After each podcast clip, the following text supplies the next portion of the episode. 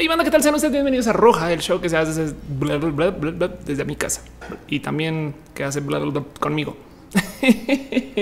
el show que se hace a falta de no tener un show de radio. Y hoy vamos a hablar un poco de ese tema porque mm, tengo dos otras cositas en la escaleta que les quisiera compartir, que me pidieron que les platicara pero eh, es un show donde nos divertimos entre nosotros, nos platicamos, nos damos abrazos, besitos, cariño y potencialmente amor. No siempre, no siempre, pero a veces, a veces sí. Y esto sucede. Hola, la Tutix, Caro, Relch, eh, la gente bonita del Twitch. Hola, perro copetudo que dice soy tu seguidor nuevo, copetudo. ¿Me escuchan bien? ¿Me ven bien? Hoy volví a recablear todo otra vez y ya saben cómo es, ¿no? Dice Bobby Bowie, al fin llegué para ver roja tiempo. Daniel Sabaleta están haciendo hola, hola, hola, hola, hola, hola a todos en el YouTube y este espero que en el Twitch también. Este es un show que se hace en dos lugares, más bien se hace en un lugar al tiempo. Me gustaría poder estar en dos lugares, pero no puedo. Pero se hace eh, desde eh, mi casa y se transmite en dos lugares al tiempo. Dice eh, alguien dijo que se corta un poco. Dice Gustavo Hernández que se corta. Te invito, Gustavo, justo a que te des una pasada por twitch.tv slash of course, donde igual y a lo mejor recibes diferente la señal. La recibo diferente o, o eh, dale refresh y o cambia la calidad también en YouTube, que eso se puede hacer y a lo mejor con eso ves bien. Hugo Rivera dice que yo quiero hacer dos cosas a la vez. Yo sé, yo también. Luigi Forestieri dice no se corta absolutamente nada. Gracias a ti, Luigi, que tengo una compu para hacer esto, que tiene el ancho de banda para poder hacer una transmisión bonita. Bobby Poy se escucha bien fluido. Y recuerden que este show se hace con eh, este patrocinio, pata, si ven pata, es que por eso una pata, porque es, es, el patrocinio, es la patrocinio de esta pata con la pata de Matú. Gracias a la pata de Matú, este show puede existir. y M aquí. Asimismo, también aprovecho para darle agradecimiento a la gente bonita eh, que da eh, apoyo y amor y cariño en el Patreon. David Álvarez Ponce, Alex Osorio, Ake Rubio y Trini de Patacoins que dejan sus abrazos financieros en el Patreon. ¿Qué es Patreon, Ofelia? Patreon es un lugar donde básicamente ustedes pueden colaborar con que yo haga contenido. Cada que me apoyan por aquí, eh, pues primero que todo se aprecia mucho porque en últimas la neta neta pues, que les digo sí le puedo comprar eh, croquetas al gato pero además todo eso sobre todo lo que entra por el Patreon y lo que entra por esos canales yo trato de obligatoriamente reinvertirlo en el canal y, pues en últimas gracias a ustedes es que eh, el mero hecho que asistan ya está muy chingón eso también lo, agradezco de corazón eh, pero mientras más gente se una eh, pues más cosas chingonas voy a quizás poder hacer. De paso, Diego San Juan ya comenzó con los abrazos financieros. Muchas gracias, Diego. ¿Qué es lo de los abrazos financieros? Aquí en YouTube, abajo hay un botón que dice eh, dinero dólar sign o dinero, pesos, depende reales, no sé, depende de su moneda local. Eh, lo que hace es que sale eh, así en súper brillante a color su mensaje por si de verdad quieren que súper vea algo o también yo levanto la lista después al final y pues se agradece mucho de nuevo el abrazo. Muchas, muchas, muchas gracias bonitas. Diego, gracias, gracias por tu abrazo financiero. El por qué ponemos piñas es porque no hay nada más bonito que dar en la vida que piñas. No hay nada más divertido y bonito y delicioso y suave y compartible que una piña. Entonces, dado que las piñas son amor, por eso de repente aparecen piñas en el chat.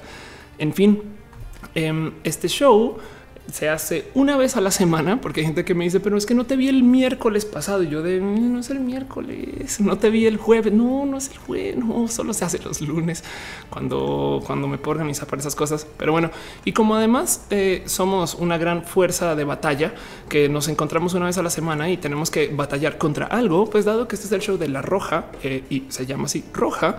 Eh, pues decidimos elegir un enemigo, un enemigo que sea digno de nuestro odio y un enemigo que además valga la pena levantar cada semana y digas, hey, es neta, es injusta su opresión.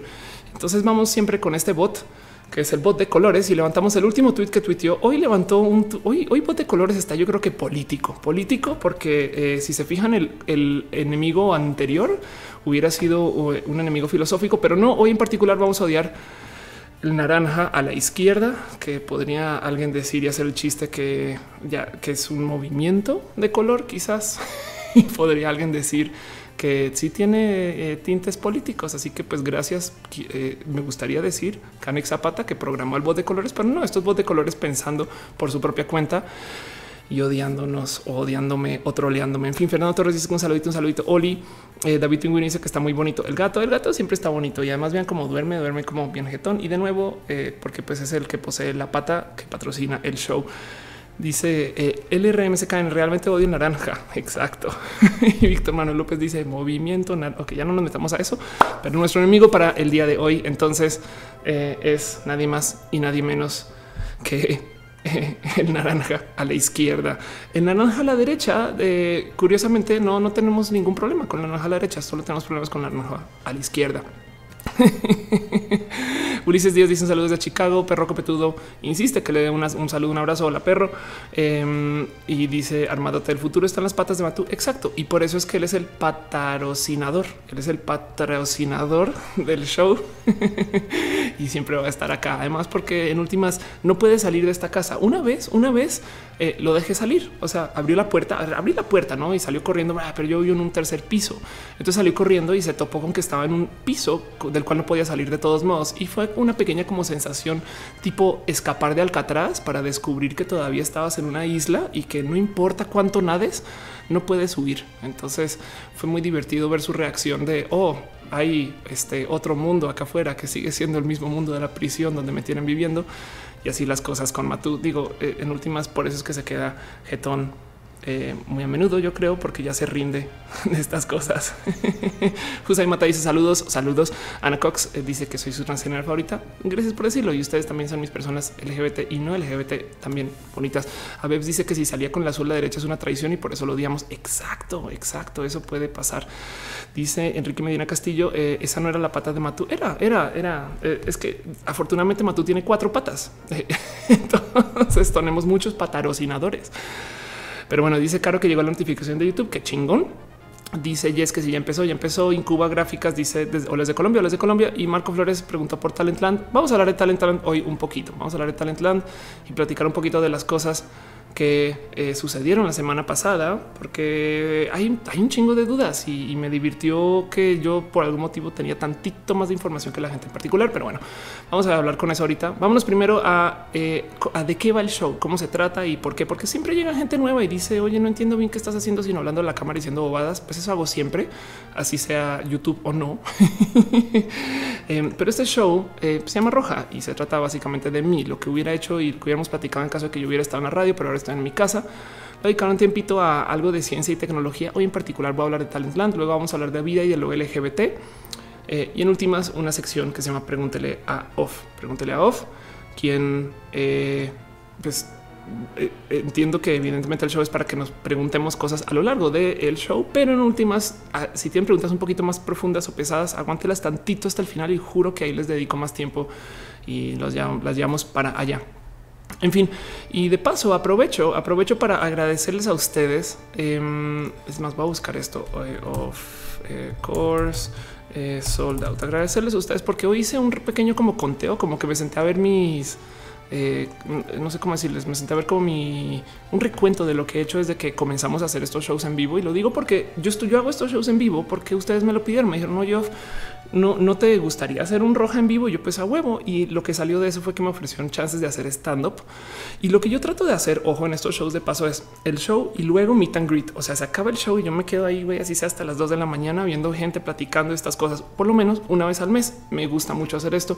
Pero lo bonito fue en febrero cuando comencé a hacer vendido todo. O sea, me, acuerdo que había gente que me decía, bueno, no pude entrar marzo otra vez en abril. Ayer todavía quedaron eh, personas que me tuitearon y me dijeron, güey, es que llegué y ya no conseguí boles. Luego en Bogotá todo estaba vendido. Hubo una persona que me tocó decirle perdón y, vernos afuera después. Y luego lo mismo en Tijuana. Les agradezco mucho eso agradezco mucho que todo este tiempo que estaba viendo en escenario nos hemos podido sentar y platicar y, dialogar y organizarnos. Entonces, eh, pues qué bonito, la neta, es, raro porque en últimas, miren, no les voy a mentir, si se siente raro tener que decirle a la banda, tienen que pagar para verme, ¿no? Eso me parece un poco rudo. Entonces también por eso me quedo después del show, es de, pues güey, no solo es el stand-up, ¿no? Pero, pero bueno, el caso es que estoy tratando de organizar para presentarme en Guadalajara para stand-up y eso quedará pendiente y, y luego si salen más ciudades, chingón. Dice Ruth García en el vivo anterior me salió un anuncio de una mujer transgénero eh, alegando que López Obrador está utilizando la comunidad LGBT de manera hipócrita. Dale. Em, bueno, el tema con, López Obrador es que parece que hay una curiosa alianza eh, con la gente eh, del Partido Encuentro Social, creo que se llama, que es este partido que apoya al Frente Nacional por la Familia. Entonces, pues López Obrador igual de todos modos parece ser que es la persona que más nos ha estado apoyando en lo que se ha dicho, pero falta mucho de campaña. Entonces, en fin, no me sorprende. A ver, cuando se trata de anuncios y política, tengo por seguro que mucha gente que literal están pagando o se están pagando para decir de todo, ¿no? Y hay que dudarlo un chingo. Hay que dudar todo, todo, todo de aquí hasta en la semana después de las elecciones. Y, y aún así todavía hay que mantener esa como sana paranoia, porque todo puede ser verdad o mentira o puede ser medias verdades, medias mentiras, pero bueno, el caso, el caso, eso, eso es este, eh, yo creo que un poquito al margen. Em, porque también eh, de paso ya tengo fecha nueva para stand up. No tengo sitio todavía. Eso lo organizan mañana y que ponen las ventas y no sé qué, pero me voy a volver a presentar en Cine Tonalá aquí en la Ciudad de México el 5 de mayo que es un día divertido para hacer cosas. Viví en Estados Unidos un rato y no les miento, la gente anda por ahí diciéndose feliz día de corona. Happy Corona Day, y se abrazan y, piden chelas a veces y cosas así. No es como que es muy normal que la gente celebre sin de como Happy Corona Day, porque adivinen quién, quiénes fueron los que presentaron el 5 de mayo a Estados Unidos como el Día Mexicano. Corona en Estados Unidos. Es muy divertida esa historia y me tocó vivirla en su momento porque pues evidentemente como gringa idiota, perdón, como gringa desinformada, eh, no sabía, no sabía nada hasta que llegué a México y eso sí, pues bueno, pasaron estas cosas. Pero en el caso es, em, este, eso va a ser el 5 de mayo y espero que nos podamos ver cuando nos vayamos a ver y demás. Y la otra es de paso, aprovecho, quiero dar un agradecimiento así súper, súper mega especial a Jess eh, en Twitter como Jess Gravity. Aquí tenemos esta foto que nos tomamos después del show, porque ubican que siempre está ese momento del show cuando llega la banda requete orate y comienza a preguntar es que si es vieja o no es vieja, es mujer. O sea, no entiendo, es mujer o no es mujer. Es que alguien dígame, por favor, es mujer o no. es Entonces ya pongo esta pleca, no? Pues Jess se tomó la labor de tomar la pleca y hacer a ver, a ver si lo logra hacer magia y hacerlo una taza. Entonces ya puedo hacer este meme donde veo que están pasando desmadres con temas eh, de lo LGBT y yo así de Sí, ajá. Entonces, muchas gracias, muchas gracias. Jess. Esa será evidentemente la taza oficial del show. Eh, y este, pues eso. Dice eh, Damos que si tengo algo en mi boca que si se inflama, lo que tengo es el lápiz labial. Soy un desmadre con mi maquillaje, entonces eh, pues lo siento, lo siento, no, no, no, me, no me enfoco tanto. A lo mejor ya con el pasar del tiempo se limpia ese lápiz labial. Dice Jesús Mares, Luisito Rey podría entrevistarlos. Eh, podríamos decirle que le pregunte a la comunidad de los. Sería súper bonito eso. Alguien lo tiene que hacer y miren, la marcha LGBT es semanas antes del voto. Entonces prepárense, prepárense para que todos los medios, para que todo, o sea, es que ellos creen que pueden llegar al día de elecciones y no levantar el tema, güey. Eh, se los juro que va a haber un mierdero de personas que se va a hacer que les va a decir, a ver, a ver, señores, digan algo, están o no están, pero digan algo. Y a fin de cuentas, yo creo que de eso se va a tratar Em, el tema de eh, estar eh, haciendo, ya marchando. No, yo creo que mucha gente va a salir y, justo va a ser marchas específicas eh, con mensajes dedicados a los candidatos. Eso téngalo. por seguro, Alan Delgado dice que, es, que eres mujer trans prime. Exacto. Armando, Armado te dice que es guerra sucia de colores. Exacto, exacto. y eh, Caro dice además consideran que el 10% del país es LGBT, eh, que quiere decir en votos son como 12 millones aproximadamente, no que además hay que ganar votos. Exacto. Y no solo eso, sino que fíjense que hay algo muy bonito que está pasando este año, que lo hablamos en el roja pasado, y es que ahora, ahora existe esta cosa que se llama el voto millennial. Búsquenlo, búsquenlo en Twitter, hashtag voto millennial y vean cómo la gente está loquísima tratando de platicar y qué quieren los millennials y a dónde irán y qué les interesa y por qué. En la sección de banda millennial, o sea, en el segmento millennial, hay un apoyo bastante más grande por la gente LGBT, así no todos, pero es que también hay más gente LGBT, punto, es la generación que más gente LGBT tiene. Así que les súper, súper prometo que el voto millennial algo va a mover, así sea meras estadísticas para que los candidatos sepan. En fin, dice eh, eh, el RMSK en, eh, en Colombia hicieron el debate presidencial, hizo una pregunta mega directamente que solo podían decir si apoyaban el matrimonio igualitario o no. Exacto, exacto eso. Y pues, a ver, son, son políticos, pueden decir de plano no, no lo apoyo. Igual ganando, todavía tienen que responder la pregunta es de a ver, ¿está seguro que va a ejecutar eso que dijo en su no? O sea, hay que entender que no porque un candidato es más, eh, hay que entender que lo que dicen los candidatos en la campaña no siempre es la verdad. Espero que eso nos quede muy claro. Pero de todos modos sería muy bonito que tuviéramos a alguien que nos abandere, que nos represente, que hable por nosotros o que por lo menos entienda que esto es algo que no puede meter bajo el tapete y ignorar, ¿no? Eh, yo sé que nosotros somos una, nosotras, nosotros y nosotras somos una generación que trae una bandera muy diferente en cuanto a temas de inclusión, pero eh, hay que también decirle esto a esos señores, en fin, o señor, bueno, señoras también. Andrea Pérez dice que tan cierto es que las generaciones más jóvenes tienden a votar más por la izquierda. Hasta donde esté es muy verídico. Eh, el, cuento, hay un chiste este, entre la banda estadounidense y es, es una cosa súper coloquial, pero es algo que dicen que eh, qué es lo que hace que una persona voltee al bando republican más rápido, no al, al, bando de Trump, por así decir, y dicen dinero. Entonces eh, es muy divertido porque justo dicen que eh, por eso es que la banda joven chamaca que está entrando a trabajar no tiene tanto eh, tantas inclinaciones por estas cosas que buscan proteger el dinero ya generado. Ese es, ese es el derechismo estadounidense, quizás nada que ver con México, pero eh, es, muy probable que eh, es todo este impulso a López Obrador ahorita, por ejemplo, venga del voto millennial, no? Eso es muy probable. Pero el caso es, hay que ver por dónde va y para mí lo importante es que se demuestre que la banda millennial vota, porque el mero hecho que estos candidatos vean en sus estadísticas, hoy si los millennials están votando, los va a poner a girar sobre su pie de, güey, ya no es lo que sabíamos. O sea, ya cambió la jugada. Ya tenemos un, nuevo mundo, ya tenemos un nuevo, un nuevo espacio donde tenemos que platicar con personas de modos diferentes. Porque, porque si lo piensan, ellos están actuando sobre lo que sabían hacer hace 10 años, hace 15 años, hace 20 años. Y hace 20 años la gente que votaba era estas personas que ya se conocían muy bien, conservadores de derecha, ¿no?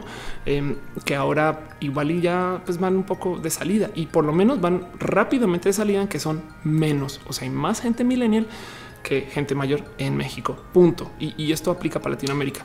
Dice Cortés en la entrevista de Milenio Obrador, Obrador respondía solamente que no lo pondría, que lo pondría consulta ciudadana. Supongo que puede evadir esa pregunta con esa misma respuesta durante lo que resta hasta las votaciones. Eh, el punto es, em, ya mucha gente entendió que ponerlo a consulta ciudadana como un negativo no? Entonces, evidentemente habrá que insistirle sobre eso y muchas personas he visto traen esa como plataforma de huella. Dinos, dinos, o sea, no puedes poner consulta ciudadana algo que es un literal derecho humano. Bueno, entonces, eh, en fin, dice Oscar que había hace un rato en la eh, que la gente de 18 años está inscribiendo para ser gobernadores en Kansas. Ándale, mi amigo grosero dice prefiero que en la izquierda y la derecha son estrategias que se inventan los partidos políticos para dividirnos y tratar de establecer un punto de partido para la juventud, no de un candidato. También es muy posible. Los candidatos tienen sus mismas alianzas. O sea, es, el tema de política es tienes que agarrar de un lado, soltar de otro. No es, es no puedes hacer política para el 100%.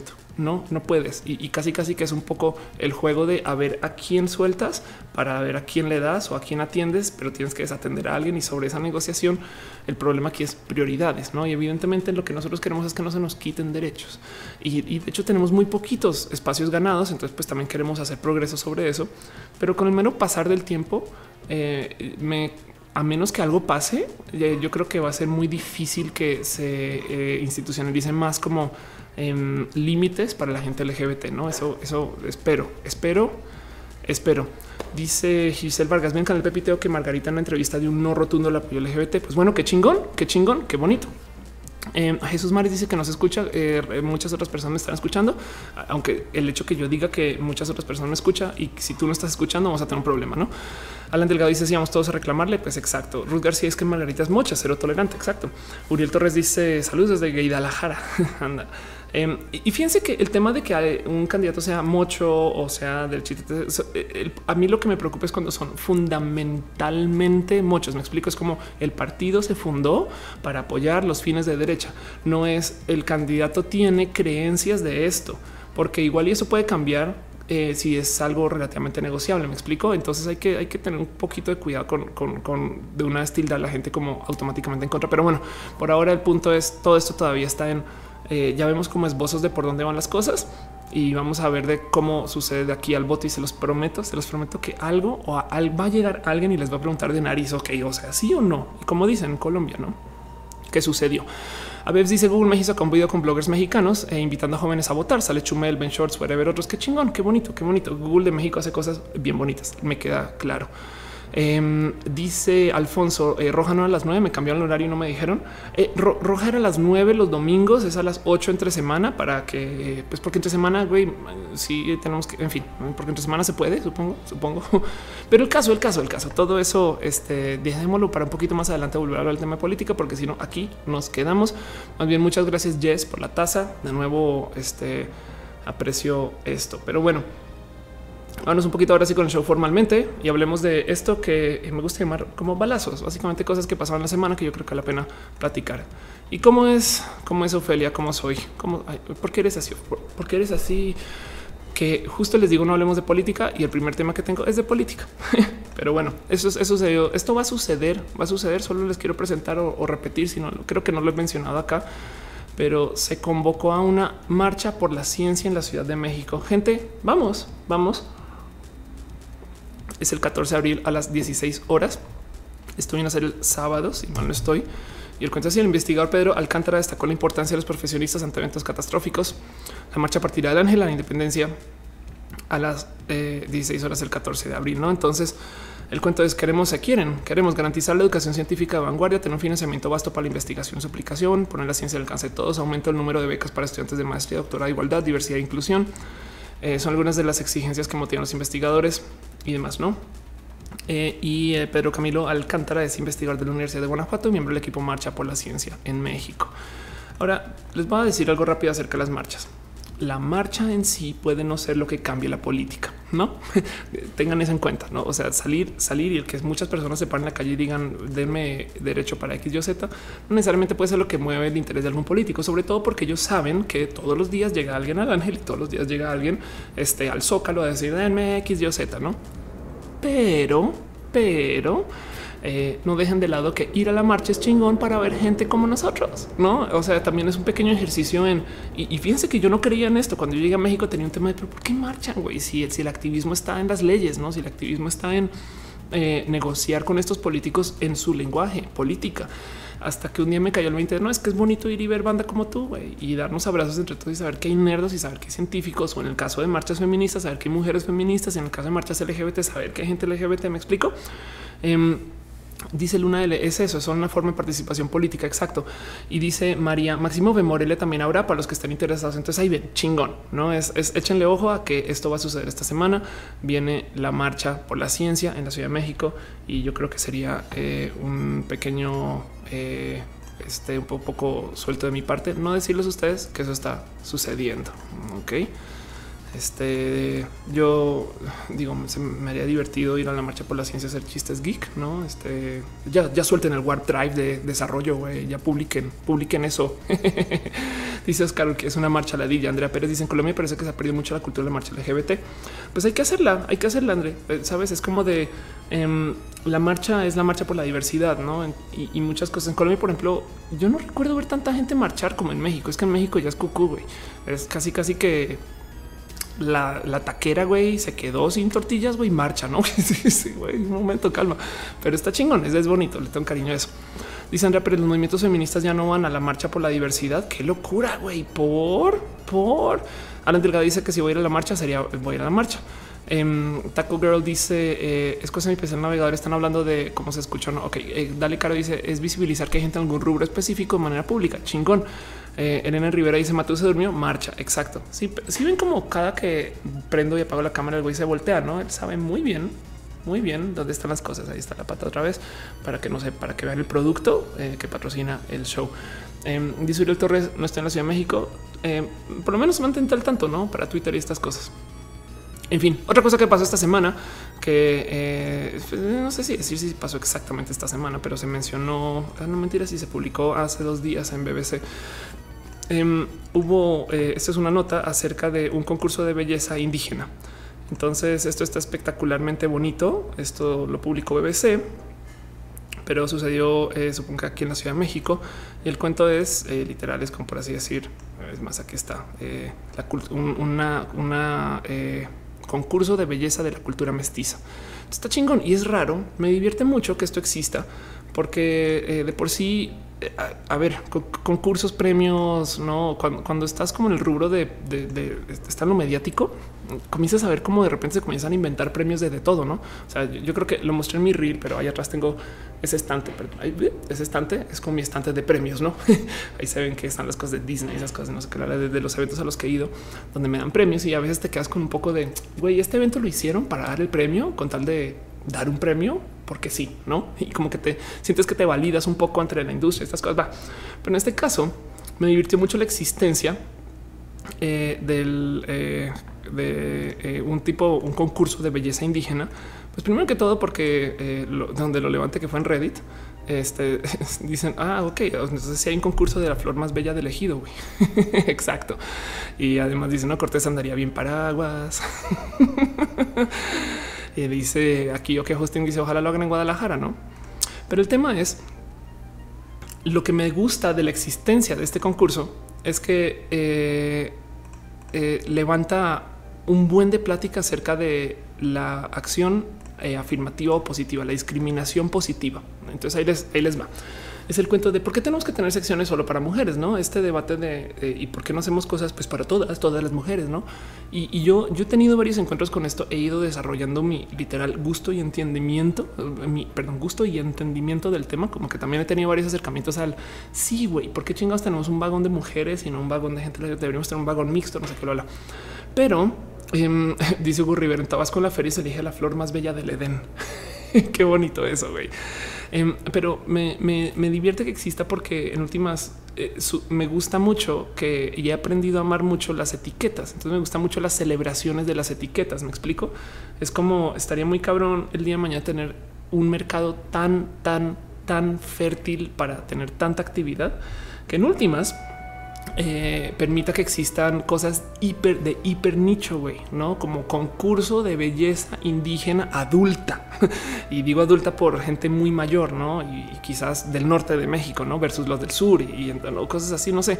En fin, em, y dice Alan Delgado, no es verdad. Vemos muchos en México que no somos ni clasistas ni racistas. Eh, pues sí, exacto. Y, justo el tema es ese. Me, divierte mucho porque no solo, o sea, no solo, no, no tanto en México. De repente, a ver, si vieran los comentarios, porque aparecen los comentarios de YouTube eh, a veces son, son cáncer total, ¿no?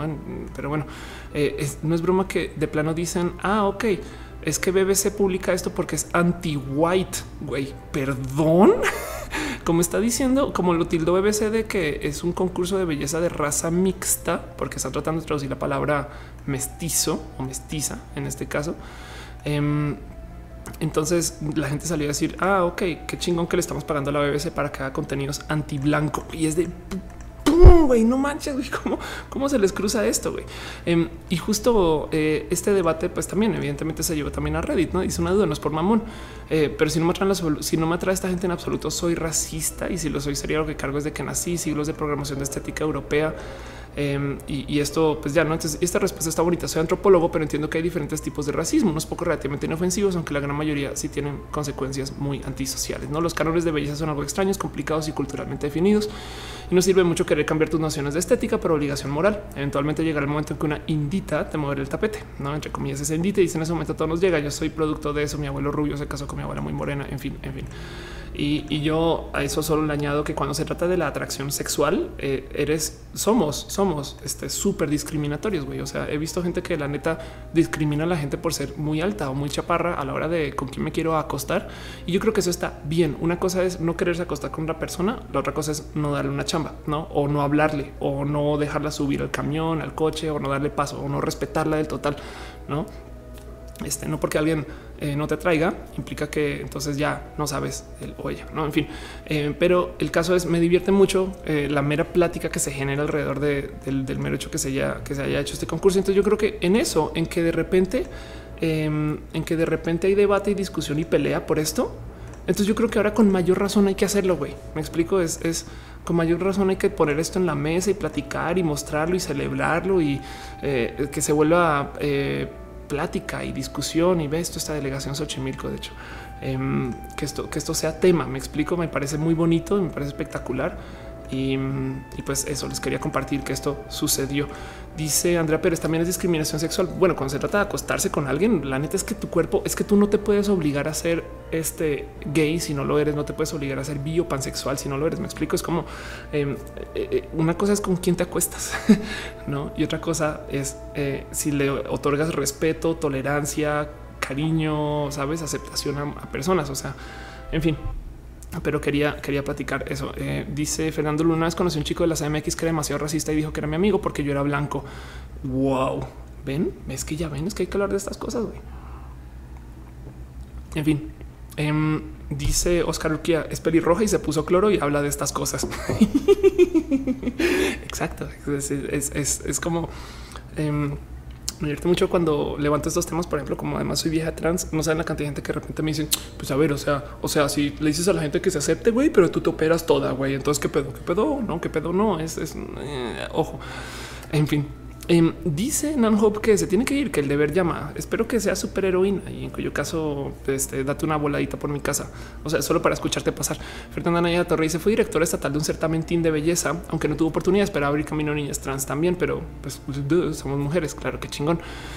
Eh, Hugo Rivera dice si me cambian los negros. Hasta tengo dos en casa. ya ven, ya ven, ya ven.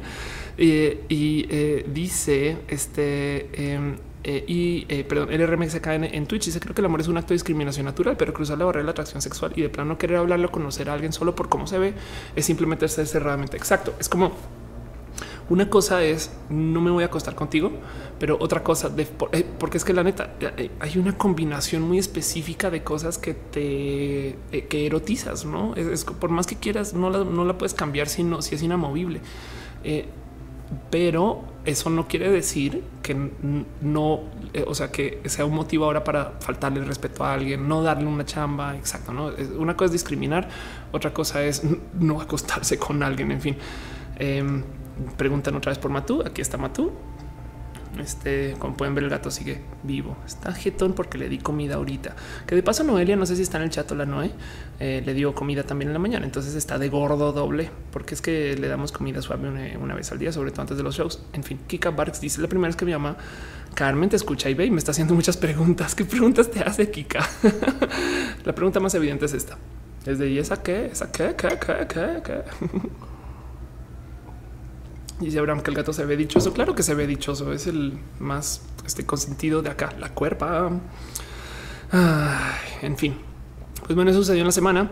Em, y luego la otra cosa, las que lo que les quería platicar, esas son noticias es que eh, no me gusta compartir tanto, tanto, tanto, pero yo creo que vale la pena platicar. Hace unos ayeres, o sea, literal unas semanitas, em, platiqué de esto con Huffington Post. Decía las mujeres cisgénero por lo menos tienen la protección del rubro del feminicidio para que la policía lo investigue. Em, creo que no me expliqué muy bien o no me entendieron bien, pero lo que quería decir es cuando eres una vieja trans, eh, igual y este tienes tantitas menos cosas como o herramientas en las cuales colgarte de lo que se ha conseguido con la batalla feminista para eh, sobre todo temas de seguridad. Ok.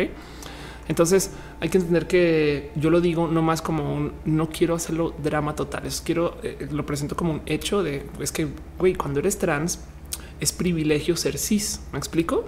Si tú eres trans, eh, como que este, mucha gente trans idealiza el güey. Es que yo quisiera haber nacido vieja, güey, en vez de tener que pasar por todo este mierdero de nací, me asignaron nombre, ahora tengo que transicionar. No mames. Y en eso hay muchas cosas que se le dan y se le otorgan automáticamente a las mujeres cis que a la gente que está en transición no como por ejemplo el mero hecho de poderse poner si eres una mujer trans que no pasa, o sea que por su apariencia no la leen mujer, me explico que tiene una apariencia estereotípicamente masculina, entonces si esa persona se pone tacones puede ser causal de despido porque la van a leer como un hombre en tacones y la corren, ¿no? Entonces eh, es tan grave la, discriminación contra la gente trans que eh, ni siquiera te puedes poner, no puedes tener el cabello largo en el colegio porque te mandan a casa y te lo cortan, ese tipo de cosas, ¿no? Eh, y entonces...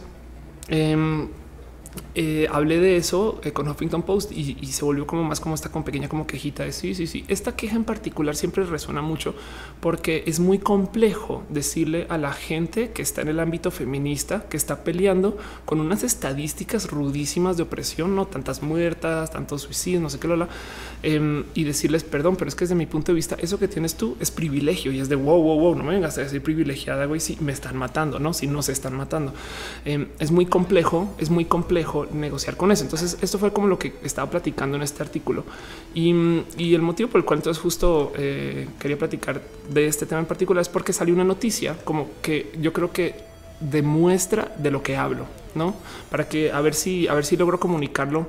Eh, no más para que entiendan un poquito las cosas raras que pasan cuando eres mujer trans, porque además mi pedo es cuando hay pedos con viejas trans, las viejas feministas, así las, las die hard feministas cabronas, este, que, están haciendo cosas muy bonitas para el ámbito femenino, pero que son muy radicales, o sea, que no son mujeres que están buscando este, un espacio mucho más incluyente que solo el espacio radical.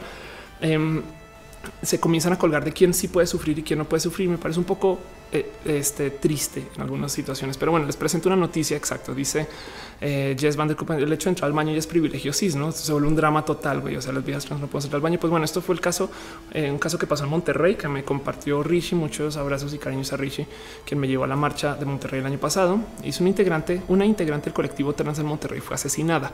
Y como si este acto de transfobia, que es lo que fue, no bastara, los medios de comunicación como Milenio, quien de paso Milenio me, me invitó a hablar, me explico, es como que ahí ves como lo difícil que es, eh, en fin, como, son medios de multiperiodistas, ¿no? Entonces, bueno, Milenio y sus editores siguen con el ataque, porque literal, casual, esta es la noticia que publicaron de ella. Hayan un hombre muerto dentro de su casa.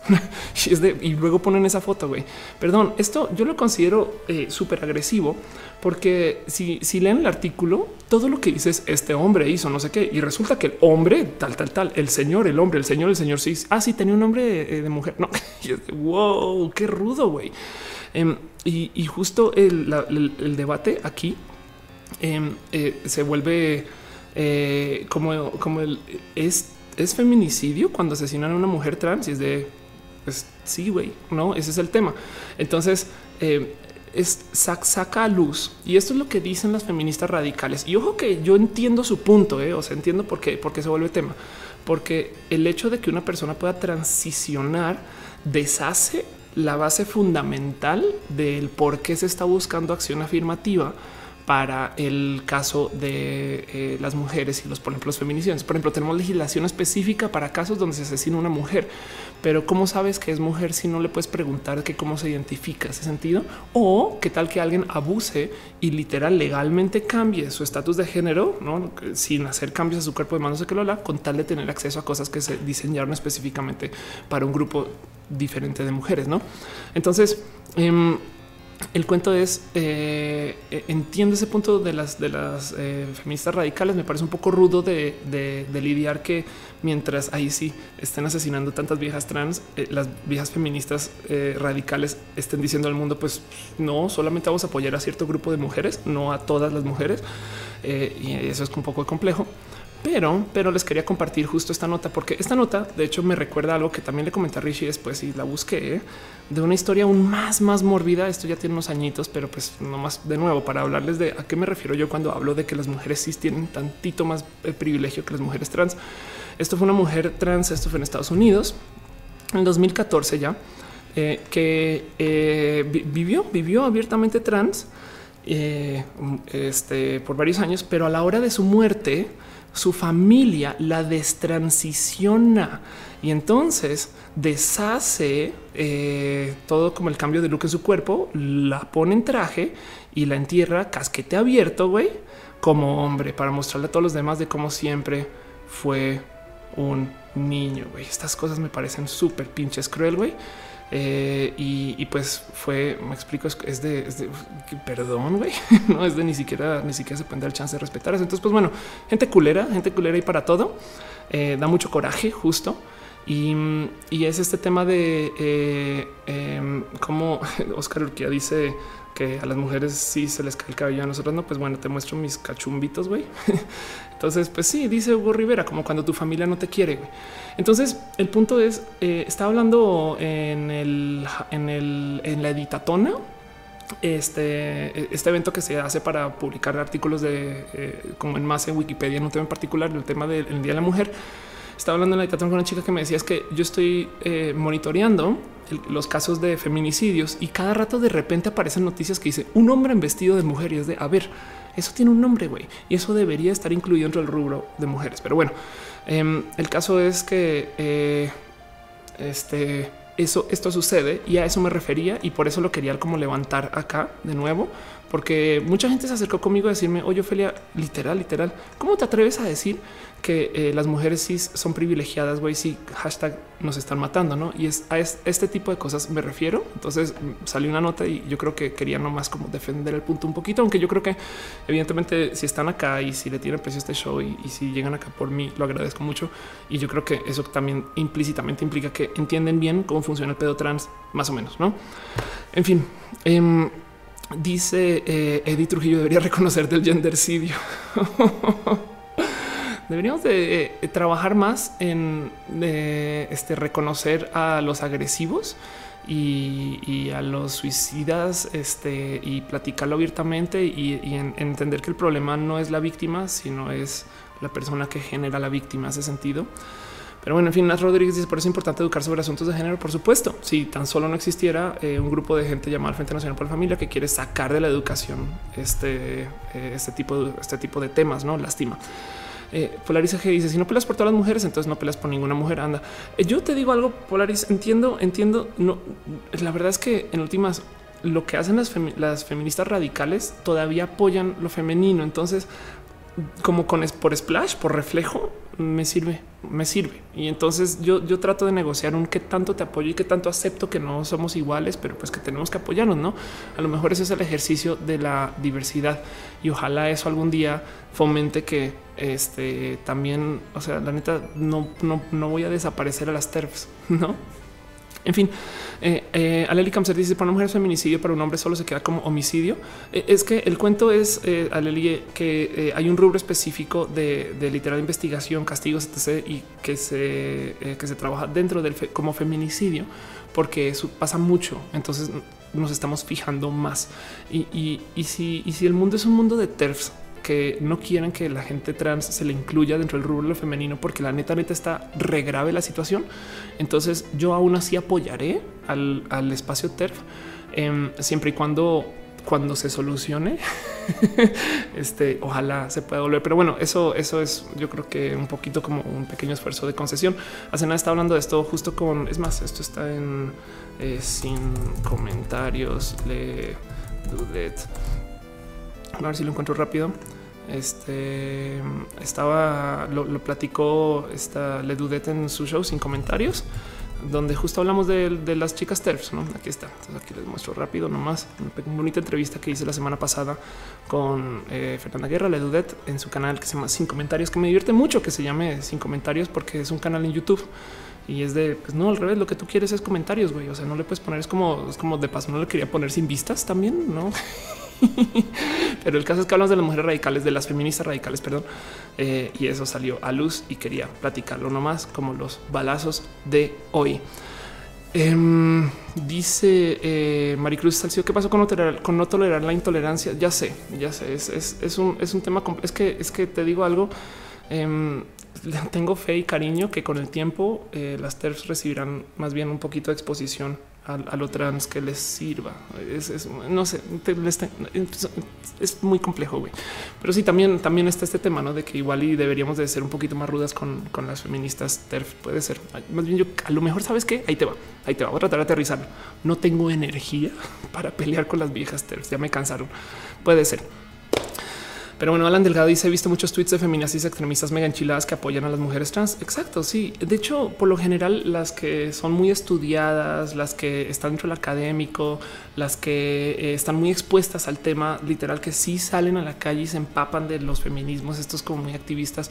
Em, las feministas, digo, evidentemente porque me beneficia, pero las feministas chidas, güey, están muy en pro de lo trans, güey, y eso me parece bonito. Entonces tampoco me quiero quejar tanto. o sea, no quiero ser la vieja que dice, oh, pinches feminazis, güey. Eh, entiendo, entiendo que las viejas TERF son una minoría y a lo mejor, como me decía o lo discutía con Fer Dudet, con, con Fer Guerra, que igual y la palabra no es feminista, sino hembristas. Y en fin, eh, Sergio Ríos dice los feministas radicales no son buenas, los radicalismos no son, no son buenos. En fin, Sandra Figueroa dice que eh, yo soy eterno. Estás en Marvel, de paso eres un personaje de Marvel y vienes aquí a salvar. Ah, en fin, Cuacarraquear dice Ofelia Live y yo que alcanzo a verla. ¿Cómo le haces cuacarraquear? ¿Cómo le haces para ver en vivo cuando yo estoy en vivo y, si llegar? Naomi, él dice en la exposición del Museo Memoria y Tolerancia se expone el tema de los crímenes transgénicos. ¿Estás segura que querías decir transgénicos? Aunque creo que solo fue una embarradita. los crímenes transgénicos es como eh, cuando haces eh, sandías y todavía dejas que tengan semillas adentro. Güey, es un crimen, güey. Es un crimen. Debería ser sin, sin semillas del total, güey. O sea, si vas a ser un transgénico, hazlo bien, hazlo bien. Perdón, Magda Duarte dice em, que le encanta la taza. Eh, la taza en particular, eh, no más por seguir dando un poquito de promoción, es con mucho agradecimiento a Jess, eh, Jess Gravity que me llevó la taza y me la dejó de regalito. La taza, pues básicamente es mi pleca hecha taza. Y así las cosas. Pero bueno, esos son los balazos para la semana de hoy. ¿Cómo van, banda? ¿Cómo, cómo se sienten? ¿Cómo están?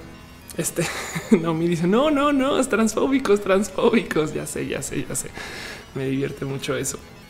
Em, ¿Cómo van? ¿Dónde están? ¿Qué están haciendo? ¿Qué estaban haciendo antes de que arrancara el show? Y mientras me responden eso, vámonos con otro tema y arrancamos más bien formalmente con todo lo que se platicar. Vamos a hablar de ciencia y tecnología. Vamos a hablar de un tema que sucedió esta semana. Mucha gente estuvo conmigo, mucha gente se acercó conmigo, muchas gracias, pero hablamos de nada más y nada menos que Talentland. Y Talentland es un evento masivo que se hace una vez al año que por primera vez trae el nombre Talentland. Antes lo habrán conocido como Campus Party y yo me divertí mucho con el tema porque Campus es este evento que ha sucedido ya creo que nueve veces o diez, o sea, llevan nueve años de Campus Party y yo me sigo presentando eh, en, este evento y ha sido muy bonito. Muchas gracias a la gente que me sigue invitando o que me sigue pidiendo y que me van a llevar. Dice Felipe Asís que está jugando World of Warcraft mientras me escucha. Qué chingón. Dice Marta Sarki, voy a hacer tarea, sigo con mi tarea eh, pues, pues, no voy a hacer la tarea, voy a hacer la tarea. No, no, no, no, no, nada de ver a Ofelia. La tarea, la tarea es más importante la educación y aprender que ver a Ofelia. Alejandra Gallardo dice antes de empezar, empezar el show, está estudiando física. Eh, vuelve vuelve al examen, Alejandro, por favor. El examen es mañana, güey. Em, Dice eh, Sandra Figueroa, qué pena que se fue mi comentario. ¿Qué fue? ¿Qué pasó? Eh, dice Rubén Darío, ¿podrías dedicar un minuto para hablar de la película de Netflix El Titán? Quizás ayude a comprender CRISPR. Ándale, eh, sabes que no he visto la película, pero bueno, podría hablar de CRISPR. Prometo, lo dedico un show también.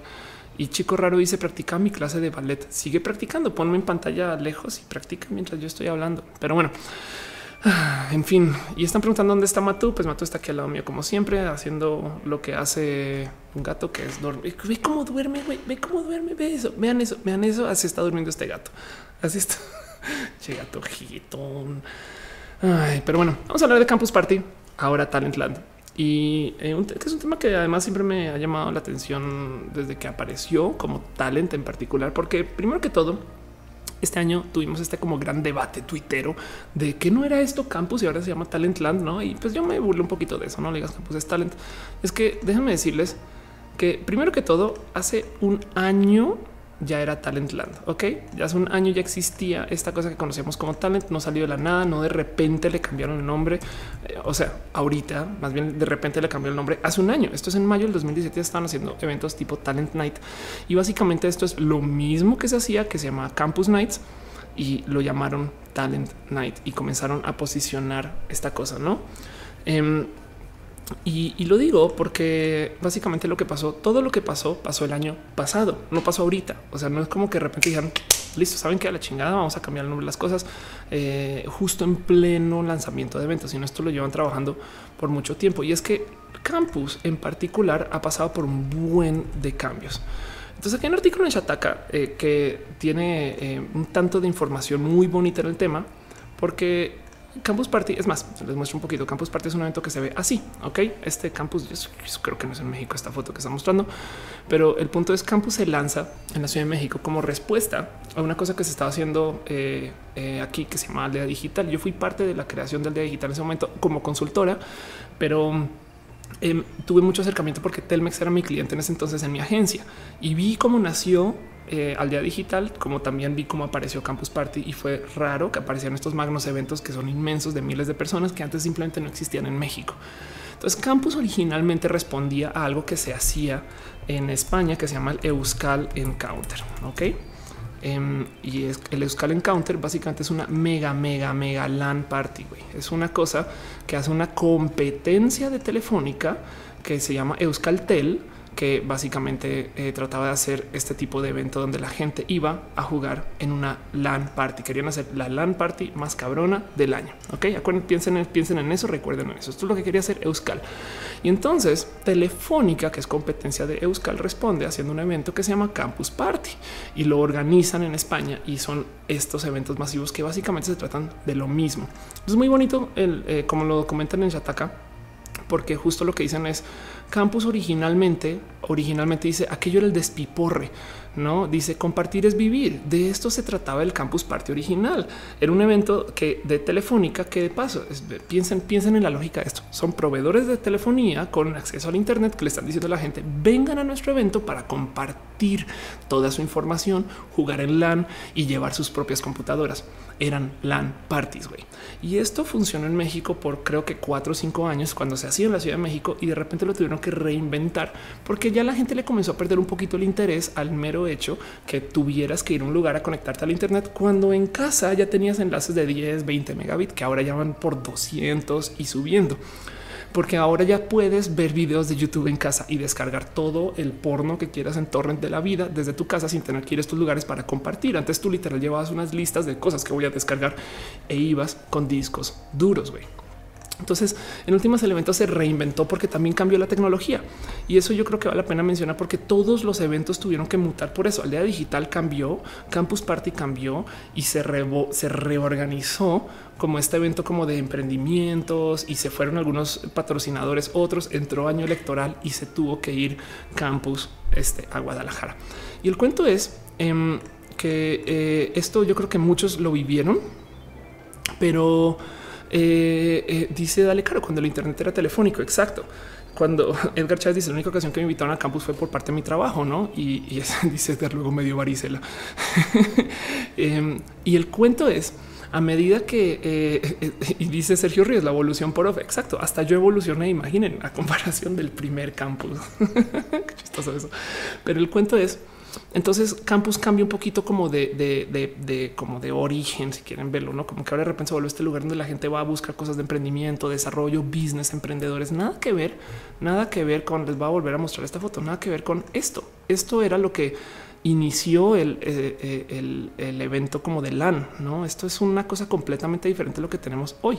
Em, y lo digo porque Campus Parte ahorita tiene eh, una, bueno, Talent ahora tiene una cantidad ridícula de eh, espacios de, comunicación y, verticales y, marcas y empresas y ahora tienen medios que van a entrevistar gente. Eso es un evento muy, muy diferente.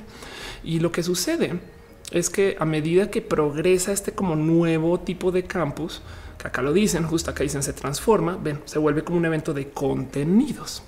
Y esto vale la pena dejarlo aquí como nomás en claro que por esto es que cambió, güey. O sea, no es porque sea, pues porque hay gente que ya no le gustó que no ser, no fuera la LAN party y esta queja la, la estaba escuchando un buen, por ejemplo, el año pasado en la campus party del año pasado, la última de Guadalajara, supongo, a menos que alguien haga otra ya, pero bueno, en la campus del año pasado se cayó el internet por como una hora y media y la gente no se quejó, güey.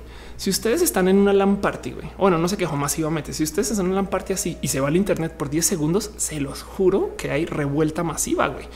Pero si ustedes están en un evento de contenidos y se va al internet eh, un ratito, güey, la banda, y fue muy chistoso de verlo, siguió usando el internet del celular y luego volvió y dices, wow, qué raro, güey, qué raro que eso sea la campus de hoy. Había gente que bueno, tenemos este chiste con Jed One, que es una persona, un Twitter muy divertido, amigo, eh, que decíamos, esta ya no es mi campus, ¿no? Pero fíjense que el año pasado Campus era un evento que estaba organizando esta empresa que hacía eventos talent, no talent network comenzó hace un año y tantas y en la campus del año pasado la hizo tomando el nombre, pero haciendo su evento modificado de lo que era esta campus original. Y lo que pasa es que justo esto, esto está muy cabrón porque yo creo que esto sucedió a penititas, pero a penititas está, sucediendo todo este cambio. güey. Campus Party quebró, güey. Campus Party como negocio en, España eh, pasó por, vean esto, eh, Futura Networks, la empresa que organizaba Campus Party, güey, eh, este tuvo un, desastre económico, güey, donde Isabel Carro Ríos, el procedimiento número habría Futura Networks, el deudor mantiene las facultades de administración de disposición de su patrimonio, pero sometidas estas a la intervención de la administración concursal, güey. Entonces dicen acá, debido a los errores organizativos y la mala gestión, se sumaron acciones sospechosas, güey, como las, la aparición de intermediarios como Quantum Seduction Limited, que es filial al 100% de Futura, que posee el 30% de Campus Party Irlanda y que apareció en el país irlandés. Entonces había de todo, sueldos, sueldos desorbitados, gastos desproporcionados, eh, vuelos en business poco justificados. Em, y el caso es que había una deuda pendiente de 235 mil euros eh, con una deuda total para futura de 8 millones 957 mil euros a casi 120 acreedores. Ok. Em, eh, esto, esto básicamente, esto fue lo que pasó el año pasado con Campus y, esto hay mucha gente que creo como que no tiene muy, muy presente, porque entonces em, si tú estás haciendo un evento en México que funciona, pero en España comienzas a tener este tipo de desmadres, pues claramente van a haber preguntas, sobre todo a nivel güey, patrocinadores, proveedores, gente que está haciendo cosas. Eh, Campus el año pasado tuvo un chingo de problemas con sus proveedores porque de repente de la noche a la mañana cortaron un chingo de personas y salieron a decir, sabes que yo no quiero estar relacionado, relacionado con esto y adiós. Y se sintió un chingo. Había una cantidad ridícula de problemas de calidad, por ejemplo, en el stream, en las transmisiones, logística y demás. Em, y eso, este, em, eso sucedió, pero ojo, porque luego, luego lo que sucede, la marca ha sido vendida al empresario italiano Carlos Cosa, que podrá mantener un régimen de franquicia. Y aquí la palabra clave es franquicia. Porque si bien entonces Talent lo que decidió hacer es, saben que mandemos a la chingada del evento, ya traguémonos esta pastilla en seco y vamos a hacer el evento eh, desde ceros otra vez y bien. Eh, y como lo dice eh, José Juan Mota, que estuvo en el evento, dice, dice igual el cofundador de Talent también es el cofundador de Campus Party. No, tienen que entender que lo que hicieron es que básicamente se percataron. Esto me parece muy bonito observar que el evento en México sí pinches funciona, güey, aunque en España tuvieron todo tipo de problemas.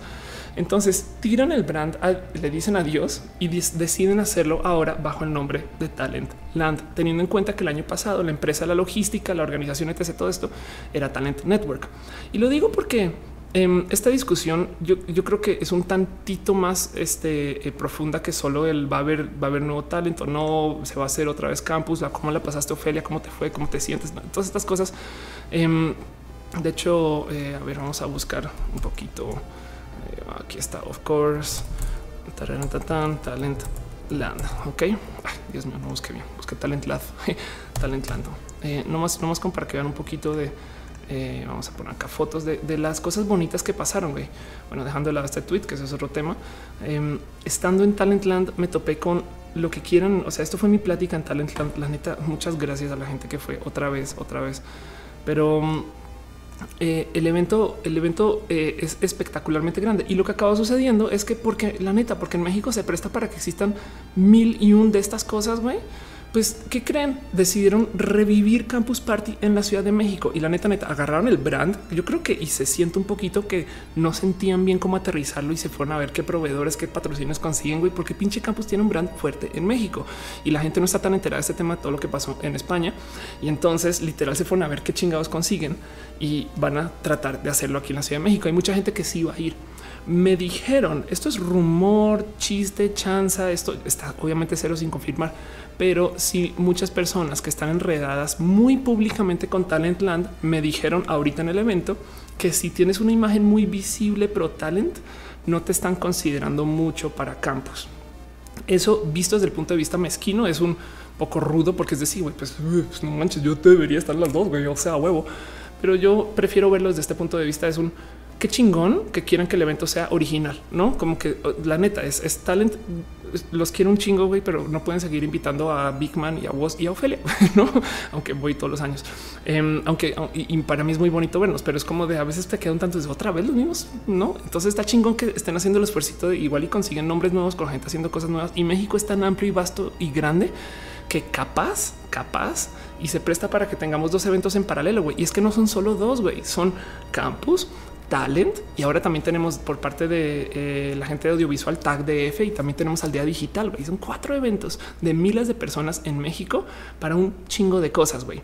Em, yo creo que eh, este, eso, eso, eso lo quería platicar antes de platicar de los que le quería, eh, de lo que les quería compartir hoy en particular y de lo que va el show, no porque llevo hablando una hora y no ha comenzado el tema que dije el que iba a hablar.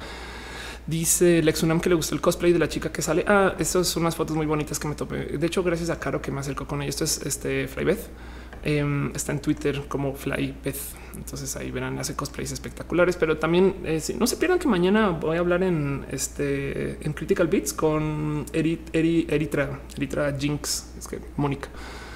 Y pues sí, esto es todo lo que sucedió, así como por encimita. Eh, me estoy buscando a mí, ¿eh? porque si buscamos, si buscamos Talentland va a aparecer de todo. Entonces, pero bueno, igual vamos a ver, vamos a ver si buscamos el hashtag Talentland. Yo acá me arriesgo y me vale madres.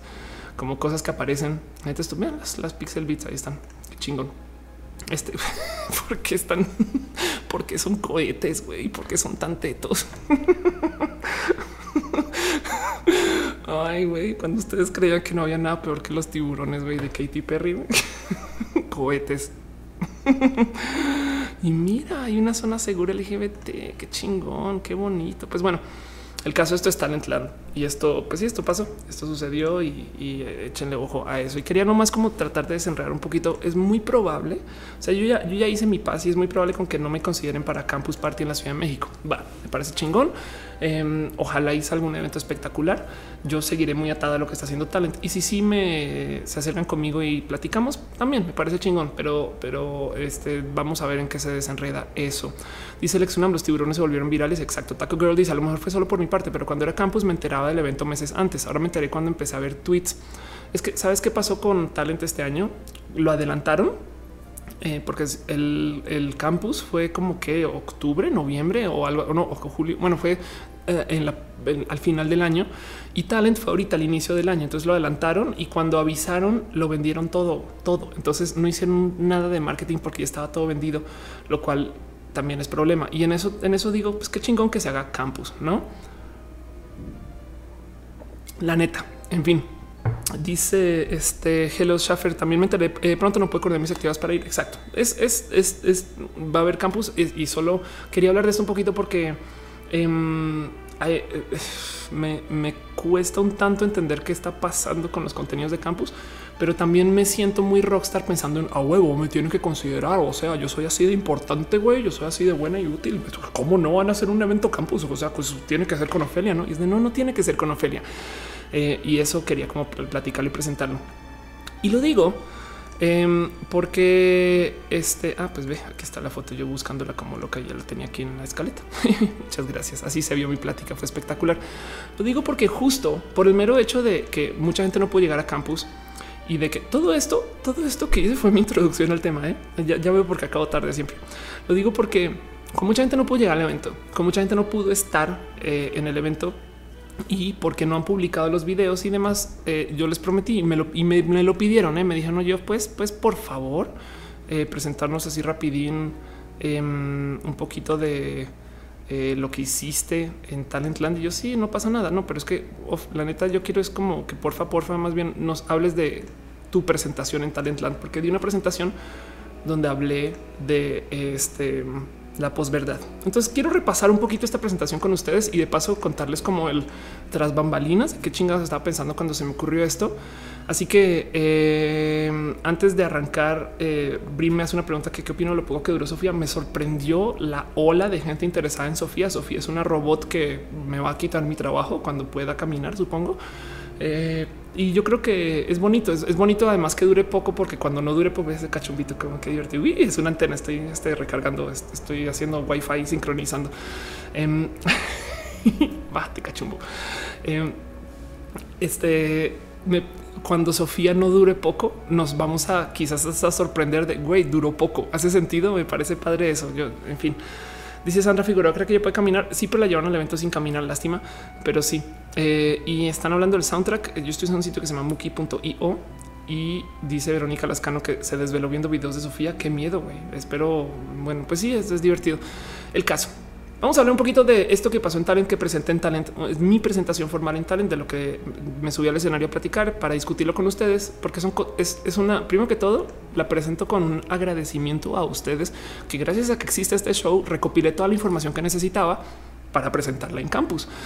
Talent Ya ves, campus, talent, campus, talent. Levanté toda la información posible gracias a lo que se hizo aquí en Roja. Entonces, igual y son cosas que ya escucharon o no. Este y fíjense, mientras les va, vámonos con la presentación. Yo comencé esta presentación hablando un poquito con que los rete a todos a que fuéramos a jugar un juego. Vamos a jugar un juego eh, y vamos a platicar acerca de las noticias que pueden ser o no pueden ser falsas. Entonces, primera noticia: en 2016 Mozart vendió más discos que Beyoncé. Y entonces les preguntaba a ellos: ¿es verdadera o es falsa? Piensen ustedes si Mozart vendió más discos que Beyoncé en el 2016. Pero resulta que eso fue totalmente verídico. En 2016 Mozart eh, por mero a venta de discos físicos le vendió más discos que Beyoncé. Muy probablemente la gente que escucha Beyoncé la escucha usando servicios de streaming pero eso es solo una teoría. Pero esto sucedió y esa fue una noticia. Entonces, próximo.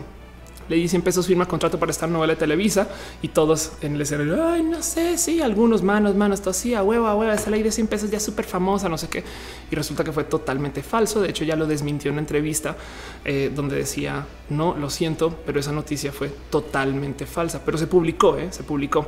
Próxima noticia, Baltimore, Maryland implementa un nuevo programa social que se llama Un fin de semana sin asesinatos. Entonces entiéndanme que eso es un programa social tipo, oigan todos, vamos a hacer un programa especial este fin de semana, por favor asesinos, no asesinen a nadie. Y la pregunta es si era una noticia falsa y resulta, ese gato es de verdad, eh, de paso. Resulta que es totalmente verídica. Esto pasó, hubo un programa en Baltimore donde... Eh, se propuso que nadie asesinara a nadie por un fin de semana. Tristemente no funcionó. Buena próxima noticia. Gobernador regala balones de fútbol a niños en silla de ruedas. ¿Ustedes creen que esto es una noticia verdadera o falsa? Y este, pues resulta que es totalmente verdadera. Ahora ya sabemos que los gobernadores no son las personas más listas del mundo, pero esto pasó. Y luego el SAT cobrará impuestos por el uso de tarjetas de crédito y muchas personas pensaron que esto no este, es totalmente verídico, pero como que eran, pues sí, es una noticia posible déjenme decirles que esto sucede y no solo sucede, sino que sucede desde el 2014. Entonces las tarjetas de crédito están tasadas. La última noticia es junto a la Marina, el Ejército y la Fuerza Aérea, Trump propuso crear una fuerza espacial. Em, y, y, pues esto lo dudaron algunos, pero todos dijeron, bueno, ya vimos cosas tan ridículas con Ofelia que igual y igual y sí, sí se propuso. Y dicho y hecho, en la página de la Casa Blanca está la propuesta de hacer una fuerza espacial, o sea, así como una fuerza de guerra, batalla, pelea espacial. Y me divertí mucho porque luego les puse este slide donde les decía a huevo, esto va a pasar. Vamos a ver qué pasa con eso en su momento.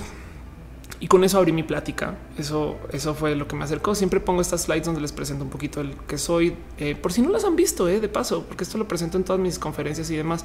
Pero miren, yo he trabajado con muchos medios eh, y fui manager de muchos youtubers y gente eh, muy bonita con la que he trabajado a lo largo de estos últimos, como ya puedo decir, ocho o nueve años. Eh, este, entonces, como que presento esto como para validar un poquito que quién es este idiota que está subiendo en su escenario diciendo cosas. Esos son los clientes de mi agencia, eh, este, perdón, de mis dos agencias cuando trabajé con agencias. Y abajo tenemos nombres de agencias porque a veces está muy chistoso. Cuando no me llevaba el cliente, otra agencia se llevaba la marca y me contrataban a mí. Entonces, en fin, eh, este tipo de cosas. Mario López dice que si me late el contenido de Vice, pues déjame decirte que escribo o escribí en Vice, perdón. A ver, postientitario, eh, vais este, y, he, trabajado con ellos para un chingo de cosas, pero esto fue mi columna. Digo, escribo es un decir, güey, no escribes del 2015, ya tres años, no mames, Ofelia, ¿cómo dice escribo? Eh, pero publiqué con ellos un rato. Es muy bonito para mí leer estos artículos porque em, demuestra, tienes, wow, ya están tagueados para mayores de edad. demuestra un poquito el cómo pensaba yo de, la vida y de lo LGBT antes, ¿no? Y, hay mucho de esto que para mí ya cambió, pero bueno, que si me gusta Vice, claro, me encanta mucho. Siento yo que Vice tiene eh, periodismo eh, sin pelos en la lengua y eso es muy importante. Pero en fin, dice Brian Cooper que si los días Joe van al espacio, claro que sí. Jessica Salazar dice que me conoció por Vice, qué chingón. Dice este Lex, una más vale prevenir que trabajar.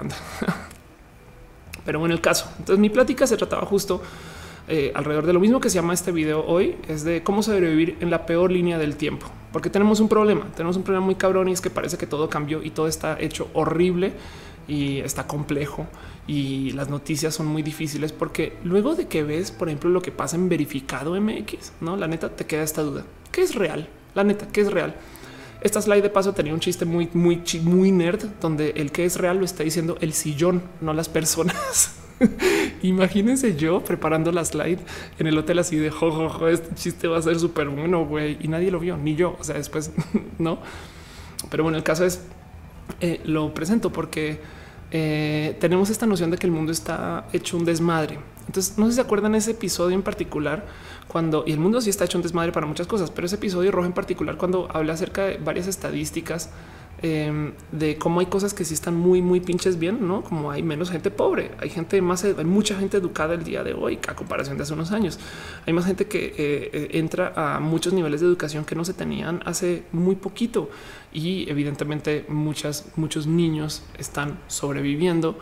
Eh, y, por consecuencia, parte del motivo por el cual tenemos plantas superpobladas es porque los niños están muriendo al nacer y eso yo creo que vale la pena celebrar. Y además, el mundo tiene que seguir siendo un lugar espectacular si todavía tiene gatitos. Entonces, eh, esto, esto me divierte mucho de presentar en Talent. Pero el cuento es que siguiendo y, tenga mi paciencia mientras paso por la presentación, pero siguiendo el cuento es que sentimos que vivimos en un lugar muy inseguro y que además que se puso peor hace nada. Y ese peor hace nada, yo sé que es horrible eh, y que están pasando una cantidad de cosas, pero ese peor hace nada es totalmente falso. Es perdón, yo sé que es más grave decirlo así, pero sigue siendo igual de culero que antes. Y de hecho, afortunadamente, en algunas cosas sí hemos mejorado. O sea, los homicidios no están disparados a comparación de hace 10 años, los secuestros no están disparados a comparación de hace 10 años, las este, em, eh, este que tengo aquí, perdón, la, extorsión tampoco está disparada a comparación de hace 10 años, no, sino que simplemente mantenemos niveles más o menos similares. Entonces la plática justo se quería, yo la quise centrar alrededor de este tema, las fake news, las noticias falsas que existen por mil motivos. Eh, y, pues básicamente lo que demuestra o lo que quería demostrar en esas pláticas es que los medios de comunicación están rotos, están rotos y tenemos algo, tenemos que hacerlo con ellos. Y hoy vamos a hablar de fake news en particular con un tema que me pidieron que hablar acerca de Fernanda Familiar. Pero bueno, dice eh, Fredo Mercury, ¿qué tal que existe un Gatromp? Exacto. Dice la Tutix, dice que el alfabetismo de hoy en día es quien no sabe otro idioma. Anda, puede ser. Eh, y dice eh, Edgar Chávez, leyendo un poco de historia, Trump sabía que lo que pretende hacer ya lo intentó Reagan y le salió ridículamente mal. Y fíjate, Edgar, que una de las cosas que dicen de Trump es lo que sacó a Reagan del poder es que no había ningún medio aliado que pudiera desmentir el impulso de, la, periodistas que querían decir la verdad. Eh, porque ahora hay Fox News y Fox News se, se súper mega ríe en la cara de, la verdad y, y, trabaja mucho la posverdad.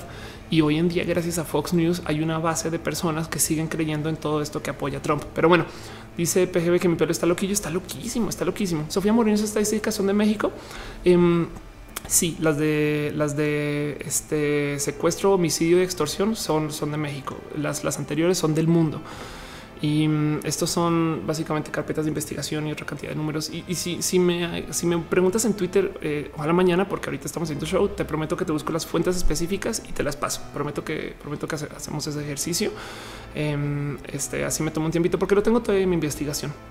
Entonces el caso es que la plática eh, justo hablaba de eso. No, yo, yo yo quise hablar de esto que llamé eh, con cariño y amor la posverdad. Y todo el mundo sabe que esto existe. Ya lo hemos platicado en una cantidad de lugares.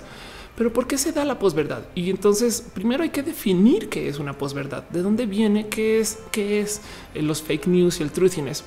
Esto es una eh, descripción que dio Stephen Colbert, quien es básicamente eh, mi papá de la comedia y quien impulsa que muchas personas existan para hacer noticieros falsos. Que antes de Colbert existía John Stewart, que también es un mega maestro de la comedia, quien quise mucho y fue mi fuente de noticias cuando yo estaba estudiando y, en un show de comedia. él decía, él hablaba en su primer show, él, presenta lo que es la, la posverdad. Esta slide tiene un poco de un par errores de, este, tipográficos, no me odian, pero dice la posverdad es la creencia o afirmación eh, de que una afirmación particular es verdadera en función de la intuición o las percepciones de un individuo o individuos. Entiéndase, eh, la posverdad es la creencia de que algo es real y ojo, independiente de la evidencia, la lógica o el examen intelectual o los hechos. Ok, la posverdad básicamente es que es algo que deberíamos de llamar claramente la mentira, pero resulta que no, porque si tú lo sientes y lo vives tiene tantito de verdad, entonces lo llamamos posverdad. Y en su primer show, esto es como el 2006 o 2007, cuando se lanza el show de Colbert, eh, él dice, miren, cualquier periodista le puede leer las noticias a usted, pero yo prometo sentirle las noticias a usted. Y eso es lo más importante de la posverdad, que la posverdad apela a nuestros sentimientos y no a nuestro raciocinio. Y muchos periodistas se cuelgan de eso porque si se fijan, por eso es que vivimos peleando, peleando en redes sociales, porque todo es que sentimos. Así que eh, la posverdad evidentemente es algo que no es accidente. Este meme lo compartí en Twitter después de todo. Oye, ¿tú crees que alguien haría eso? ¿No? Ir al Internet a decir mentiras. Eh, y, justo les presento un ejemplo de un uso de posverdad que no, no, no, no sé si tengan muy presente que esto sucede y es súper pinches común. Eso es Reuters hablando de eh, manifestantes que se pusieron en contra de gente que estaba a favor de Trump. Y el tweet es eh, este, activistas o, manifestantes pro Trump se tuvieron que encontrar con activistas de la paz durante ciertas protestas afuera de un, eh, un, evento de Trump ¿no? en Phoenix. Y el punto es ese, activistas de la paz. Este tweet se volvió viral y mucha gente diciendo no mames, güey, esos trompistas solo quieren hacer problemas. Y además que que elegí este, este ejemplo en particular porque mucha gente está en contra de Trump y como no había razón, no? Pero pues para, para alejarnos de una empatía de lo que está pasando, para que, para que nos sentamos del lado del medio. No, claro que, claro que si estás abogando en contra de Trump, estás abogando en favor de la paz, pero resulta que no, resulta que eran personas que están buscándose problemas. Entonces de repente dicen, uy, perdón, perdón, perdón, pasan un tweet eh, tanto tiempo después donde dicen no, es que saben que no, no eran activistas de la paz, eran otro tipo de activistas, no sé qué, lo bla, Y nos disculpamos mucho, hicimos una corrección. La corrección tuvo 50 retweets, el tweet original tuvo 300, la corrección tuvo 27 comentarios, el tweet original tuvo 2000 los medios aplican mucho esto de, de así de plano publicar una cosa completamente falsa sin verificar, sin saber, sin importar si con tal de que apoya una narrativa y luego tiempo después publican una corrección, ya que verificaron la noticia. El pedo es ponen en primera plana la noticia falsa o la noticia tendenciosa y luego la corrección en cuarta plana en la sección Z. Eh, eh, o pasan el tweet después o en la noche o cosas así, no? Y es de no, no, nosotros corregimos eso, eh? De, pues, solo les decimos esto se volvió, esto se vuelve práctica común y eso es parte de la posverdad. Y el cuento es, y como lo hemos hablado en este show, que la gente mantiene un eco de, creencia, no es, cuando te publican una corrección, mucha gente se queda con la finta, no se fueron con la nota original y se quedan con ese pensar de pues, o sea, si pasó, no? O se quedan con ese anotado de bueno, si cambiaron o si corrigieron es porque a lo mejor pasaron lana para cambiar. No es como la gente cree que lo que sintió al comienzo es lo válido y, los periódicos lo saben, no? Y los medios lo usan, está a nuestro favor. Y justo también quise hablar un poquito de cómo hay muchas cosas dentro de nuestra psicología que igual se abusa por parte de los medios a publicar. Entonces, el, primer em, como fenómeno psicológico que, compartimos todos o casi todos a raíz de el cómo nos comunicamos es que mucha gente le gusta compartir lo que le causa risa no, si tú ves a alguien reírse, ja, es muy probable que tú le preguntes qué, qué, qué, dime, dime, a ver qué pedo, no? Em, o, si encuentras algo chistoso, lo quieres compartir. Eso es como psicológicamente eh, definido, programado y medido. No, o sea, la risa es contagiosa. Y la otra es una cosa que también he presentado acá que se llama el castigo altruista, donde tú estás dispuesta a maltratar a una persona siempre y cuando sea por su bien. Y el castigo altruista puede ser una de las fuerzas más grandes detrás del por qué nos gusta el morbo. Nos castigamos a nuestros compañeros mandándoles noticias negativas como oye, sabías que están asesinando gente en el metro y es de pues sí, pero pues, cuáles son las probabilidades bajas, no sé qué, no, pero para que te cuides porque por tu bien. Y, aún así es un tantito morbo. O ay, yo me quiero enterar de estas cosas, no, en fin. Em, pero dejando de lado estos dos como factores y muchos más, muchos más, les sorprende, les sorprende que la comunicación digital de hoy este sea hecho en base a las cosas que nos gustan mucho o que nos asustan. Y entonces, para los que no ubican, la diferencia entre los mundos futuristas, las distopias futuristas de 1984 y un mundo feliz, es que en un lado, eh, una propuesta es lo que nos gusta nos va a arruinar y el otro lado es lo que nos asusta nos va a arruinar. Pero vuelvo a los sentimientos base, los que nos da risa lo compartimos y lo que nos asusta o lo que nos da morbo también. Y, eso entonces podría explicar fácilmente por el cual, por el que el, por qué los medios se volvieron puras cosas que nos asustan o puras cosas que nos causan risa, memes y contenidos que sean totalmente totalmente tendenciosos para asustarnos, ¿no? Em, dice eh, no se puede categorizar como desinformar. Exacto, totalmente. Uriel Torres dice: Viste que el Senado amplió el tiempo para la posverdad. ¿Cómo? Em, Dale Caro dice: Los medios apelan la emoción por encima de la razón. Y de ahí derivan las técnicas de manipulación mediática de Chomsky. Exacto. Ana Cox dice: Reflexiones a posverdad desde el Vaticanal. Uriel Torres dice: Lo que estás diciendo me recuerda un poco del conductivismo pero del conductismo. Cuando se educan niños y solo corriges volver a repetir ese tipo de cosas, no puede ser. Ana Rodríguez dice también no se las estrategias electorales, no apelar siempre a los sentimientos. Sí, exacto. Yo quiero colar las estrategias electorales acá, pero entonces el punto es por ahora esto se veía como muy inofensivo y yo siempre lo había reportado como inofensivo. Así pues el Internet se llenó de memes, güey, pero es que se llenó de memes porque eh, la gente que publica este tipo de contenido sabe que nos gusta compartir las cosas que causan risa y demás. Y por un lado es de pues sí, y o sea, yo siempre cuando hablo de esto eh, saco a luz como ese tema de bueno, la gente está más informada, así sea por medio de los memes. El pedo es cuando de repente sale a luz que igual, igual hay eh, modos de, entre comillas, manipular a la gente. Cuando hablo de cómo Cambridge Analytica es problema, muchas personas me han dicho que poca fe le tienes a la gente que consume los medios en Internet, que no son capaces de discernir y de dividir y tener sus propias opiniones. El pedo es que justo Cambridge Analytica comprobó que mucha gente no es capaz de discernir. Y les digo algo, yo en este show he hablado de cómo he caído en varios espacios y momentos y trampas mediáticas, güey. Y esto, miren, yo no, no puedo comprobar esto, no lo puedo comprobar, pero eh, lo he platicado a veces y, ojalá alguien eh, pudiera levantar datos de esto o ojalá salga más información, pero me divierte mucho como hasta enero de este año. Eh, Mid era el rey del meme. O sea, voy a volver otra vez a, esta slide con, con este tipo de memes. güey. Eh, Mid era el presidente, el presidente, llamen, Mid el candidato presidencial que eh, este no es presidente eh, y que no sé si decir si menos mal, pero Mid era el candidato presidencial que más presencia tenía en memes casi, casi, no? O sea, más, no sé, no sé si más lo veías en todas las pinches esquinas y otro tipo de cosas locas. Güey, en, en, enero, en enero, hacia finales de enero fue que cachan a Cambridge Analytica. Febrero comienzan, no como que enero, febrero comienza a pasar todo este mierdero. Ya para marzo ya no hay. Y no sé si saben que cerraron oficinas, güey, y salió a luz que están vinculados con el PRI y además que luego eh, este, cierran. Y, miren, nomás para decirlo, o sea, había hasta reggaetón de Pepe Mit, ¿no? Entonces le decía a la gente, por ejemplo, a Ledudet le platicaba de cómo qué cagado que se desaparece Cambridge Analítica y se desaparece Mid, güey. No es como de wow, será que esos están ligados, no? O sea, no sé. En fin, eso, eso es, eso es tendencioso de mi parte, pero lo compartí en la plática de todos modos y, con el mismo disclaimer, no? Y el cuento es, eh, como muy bien lo hemos analizado en este show, esto pues, es un pedo de los medios, ¿no? Y la gente que consume medios y consume noticias en los medios.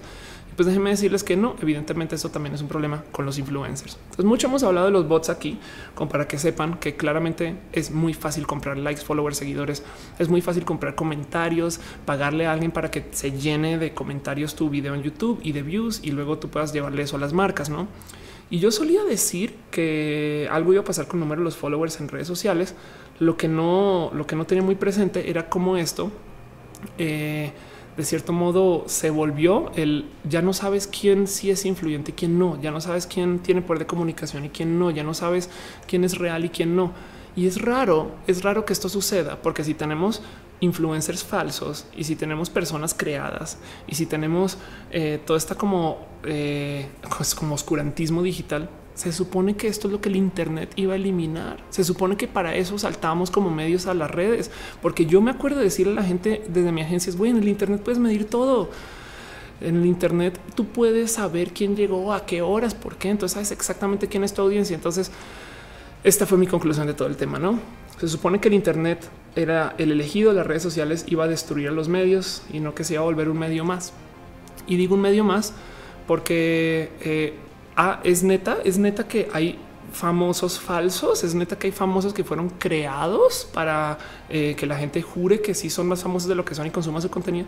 Sí, y esta historia viene desde las décadas de las décadas, desde hace mucho pinche tiempo. Hay un esfuerzo muy bonito que también he presentado acá que la gente de eh, Mexican Fake Blogger que se la pasa como denunciando cuentas falsas en redes sociales y, me divierte mucho que lo hagan y, he platicado con los Mexican Fake Bloggers, son gente muy bonita, pero siento que también del otro lado, cuando haces eso es como tener un blog que diga hoy oh, tal famoso tiene la nariz falsa y, un chingo de gente de decir y, y qué tiene, no? ¿Qué tiene? ¿Qué pasa con eso?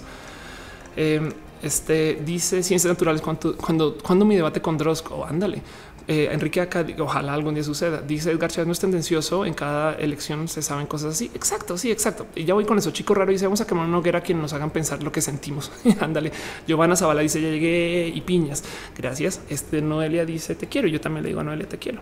Edna Cox dice, nuevo oscurantismo, nuevo caray, no oscurantismo, no de nuevo la edad media. Pues más bien volvimos a lo que era el Internet antes.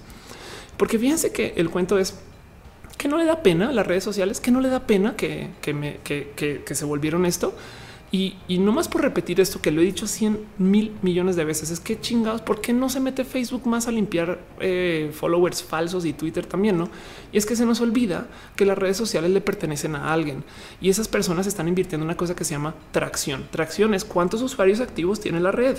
Y entonces yo sé que sueno este, ahí sí a disco rayado, si es que alguien recuerda lo que es un disco rayado, pero eh, la gente que invierte en las redes sociales invierte si tiene crecimiento de usuarios y los usuarios tienen que ser usuarios activos porque entonces esas personas se les puede vender cosas después. Me explico. Eh, Twitter, en mi opinión, se arruinó un poquito. Yo sigo usando Twitter, quiero mucho a Twitter y, y Twitter corporativo. Sé que son gente muy espectacular, muy bonita, pero Twitter cambió mucho cuando quitaron el 50 plus en el tema de, retweets y likes. Ahora te dice cuántos números tienes, no? Y entonces ahora puedes medir los retweets. Entonces ahora la gente está tuiteando para generar tweets. Y cuando llegó el momento, hasta dónde nos tocó llegar para que los Facebook por lo menos salieran a decir perdón por lo de Cambridge Analytica, hasta que Mark Zuckerberg ya perdió 6 mil millones de dólares en un día por el mierdero y luego ahí sí se disculpó. Entonces em, presentaba esto en luz de saber si era grave o no. Ok, eso importa, nos vale, nos va. No es que eso es un problema, esto es un tema, no, Ophelia. Pues esto definitivamente sacado de lo que platicamos en este show me llevó a hacer este análisis de cosas de que sucedieron cuando Kikanito publicó su mensaje de odio, su famoso mensaje de odio. Dice Edgar Chávez, Twitter se arruinó desde que cambiaron la estrella eh, por el corazón. Puede ser. Dice Luna, dijo lo que siente. Anda, dice el niño Lalde, eh, eh, Noelia en quesadillas. Exacto. Cali dice, Ofelia, deja ignorar mis comentarios. Eh, dijiste hace unos días que no había candidato que apoyar lo LGBT. Eh, López Obrador ha dicho textualmente que apoyar a la comunidad y tener la discriminación. Qué chingón. Pues bueno, qué bonito. Ojalá hable más de eso eh, y, sería bonito que fuera un poco más público con eso, porque mucha gente sigue diciendo que no. Pero bueno, los políticos ahorita guardémoslo bajo la, una roca dos segundos, porque este show es para hablar de otras cosas ahorita. Ahorita vamos a hablar de lo tolero. Vamos a, voy a tolerar esos comentarios. Em, dice Dani Troll, yo solo te comparto memes por Twitter y no parece, son divertidos. Dice Uriel Torres, usar la más básica de psicología para mantenernos colgados las redes sociales, que es la competitividad. Exacto, exacto. Pero fíjense que me quedé pensando en es grave, es grave tener posverdad no en el Internet, en la era del Internet. Y volví justo a lo que pasó con Kika. Y les voy a decir algo. Kika publicó no solo para ella, no Kika publicó no solo para ella, sino también publicó para nosotros los, eh, eh, los otros youtubers, por así decirlo, porque salimos todos a hablar del tema, todos. Yo debatí mucho, debería de hablar de esto no, y ahí fui como gorda en tobogán y fue bonito, fue muy bonito platicar con ustedes. Dice Luis Otelo, yo tenía entendido que López Obrador está con el PES, que es un partido intolerante. Anda, exacto. Eh, dice Ciencias Naturales, Ofelia para la presidenta transmundial, ¿puedo, ser presidenta este, de, de una dimensión? la dimensión de las Ofelias clonas todas. Dice eh, chico raro, extraño cuando antes solo me preocupaba por tener mis 20 comentarios en Metroflog. Anda. El caso con Kika es que salimos todos a platicar. Entonces quiero que piensen en esto. Eh, aquí tengo, o sea, ella, ella lo volvió dinero y lo sabemos. Eh, eh, yo me lo comenté aquí en este show y Pepito también lo comentaba de oye, Kika se te metió un perdón en tu publicidad en YouTube, no? Porque ella en las disculpas le añadió ocho ad breaks. Ahora, para los que no saben, cuando tú subes un video, los videos no traen ningún corte de anuncios. Tú le puedes decir monetizar y te pone uno, uno. Si le pones a mano otros anuncios, o sea que a la mitad del video pum, te ponga otro, eso no lo pone YouTube, eso lo pone la youtuber o el youtuber. Eh, y básicamente hasta YouTube te dice, oye, ¿estás seguro? si le pones un, anuncio más, puede que pierdas audiencia porque la gente no quiere ver anuncios, te quiere ver a ti. Pues puso ocho, no? Eh, que quiere decir que claramente estaba buscando requete mega monetizar su video las disculpas porque sabía que iba a ser viral. Pero el cuento es no solo eso, sino que nos dio a nosotros mucho contenido. De repente ahora yo lo platiqué y mi video más visto sigue siendo el de Kika, pero también aquí está Xpania, Vico, Eri, este Sebas, Elvira. No es, es como eh, la neta, sí levantamos mucho, mucho contenido.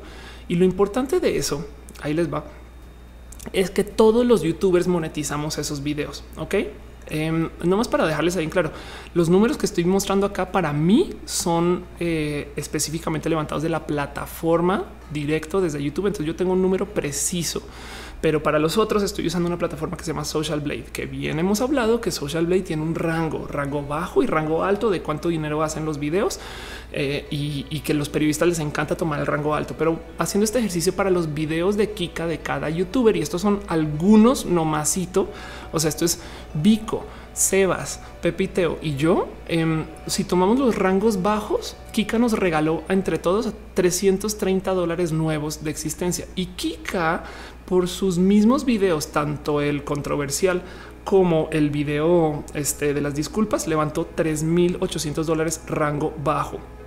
Para dejar eso en claro, en Social Blade eh, mi rango bajo de, mi video de Kika era de 3 dólares y mal no recuerdo, igual lo podemos checar.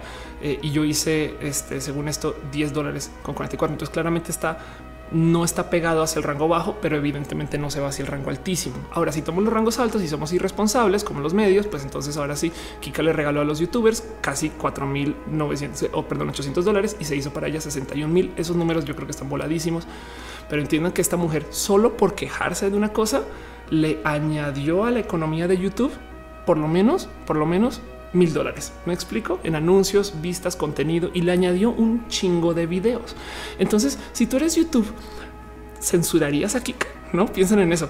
Eh, y lo digo porque yo antes pensaba, güey, esto pues en últimas hasta, hasta bonito es tener, tener posverdad desde un punto de vista súper malvado. Me tapo un ojo para significar que eso quiere decir malvado, no? Pero desde un punto de vista súper malvado es un güey hasta, hasta rudo es ver cómo hay un, una hay presión financiera para que exista la posverdad. Y todo eso era como de jiji jaja hasta que de repente aparecen estas cosas donde resulta que hay gente creando influencers falsos para causar desorden público y es a propósito. Y esto lo hemos platicado en este show 100 veces, pero es caso de cómo, por ejemplo, eh, un político sale a decir algo, luego muchos bots le dan retweet, lo vuelven trending topic, entonces la gente piensa que lo que dijo es válido. O como sucedió en Estados Unidos, que grupos rusos crearon, y esto ya medido, confesado, ya hablaron corte de multas, etc. No Em, este, de cómo grupos rusos crearon que gente eh, eh, saliera a protestar cosas, eh, pero además como son trolls, crearon el grupo a favor de una posición, el grupo en contra y salió la gente a encontrarse en la calle a, a contraprotestarse. Y esto de nuevo impulsado por trolls rusos creando influencers falsos. Güey. Entonces eh, a esto le llaman weaponized Facebook. No es, es evidentemente un problema que yo creo que se vale la pena por lo menos observar. Dice eh, Cali, observando lo que está en Estados Unidos no le hacen nada a nadie, menos que te metas con los judíos, puedes jugar con lo que quieras, menos con los judíos. Dice Dali Caro, el enemigo es el naranja. Exacto. Y en la posverdad es el tema. Exacto. Ariel Rosas dice: Hola, off, llego muy tarde o está bueno Ro el show. Está siempre está bueno Ro porque nos vemos y nos abrazamos. Uriel Torres dice: Bienvenido al posmodernismo, donde todo se ha vuelto un arma de doble filo. José Alberto Nas dice caso similar con Logan Paul y su video suicidio en el bosque. YouTube mirando para un lado hasta que ya hubo suficiente presión. Exacto. Entonces, todo esto eh, yo lo presento porque eh, digo, primero que todo, la práctica sí se llamaba eh, cómo lidiar con la peor línea del tiempo. La peor línea del tiempo existe porque quiero que entiendan que el mundo es horrible. Yo lo sé.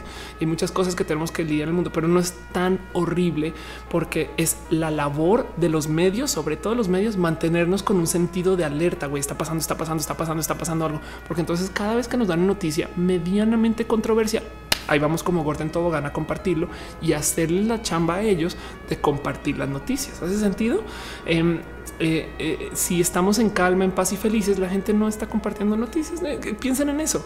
Y, pues yo fui a esta plática hablando de, cómo pues hay que darle herramientas a la gente para lidiar con las cosas, no? Porque la idea es lidiar con la posverdad. Y, y entonces tengo tantitos, tantitos como tips que les quise compartir, no?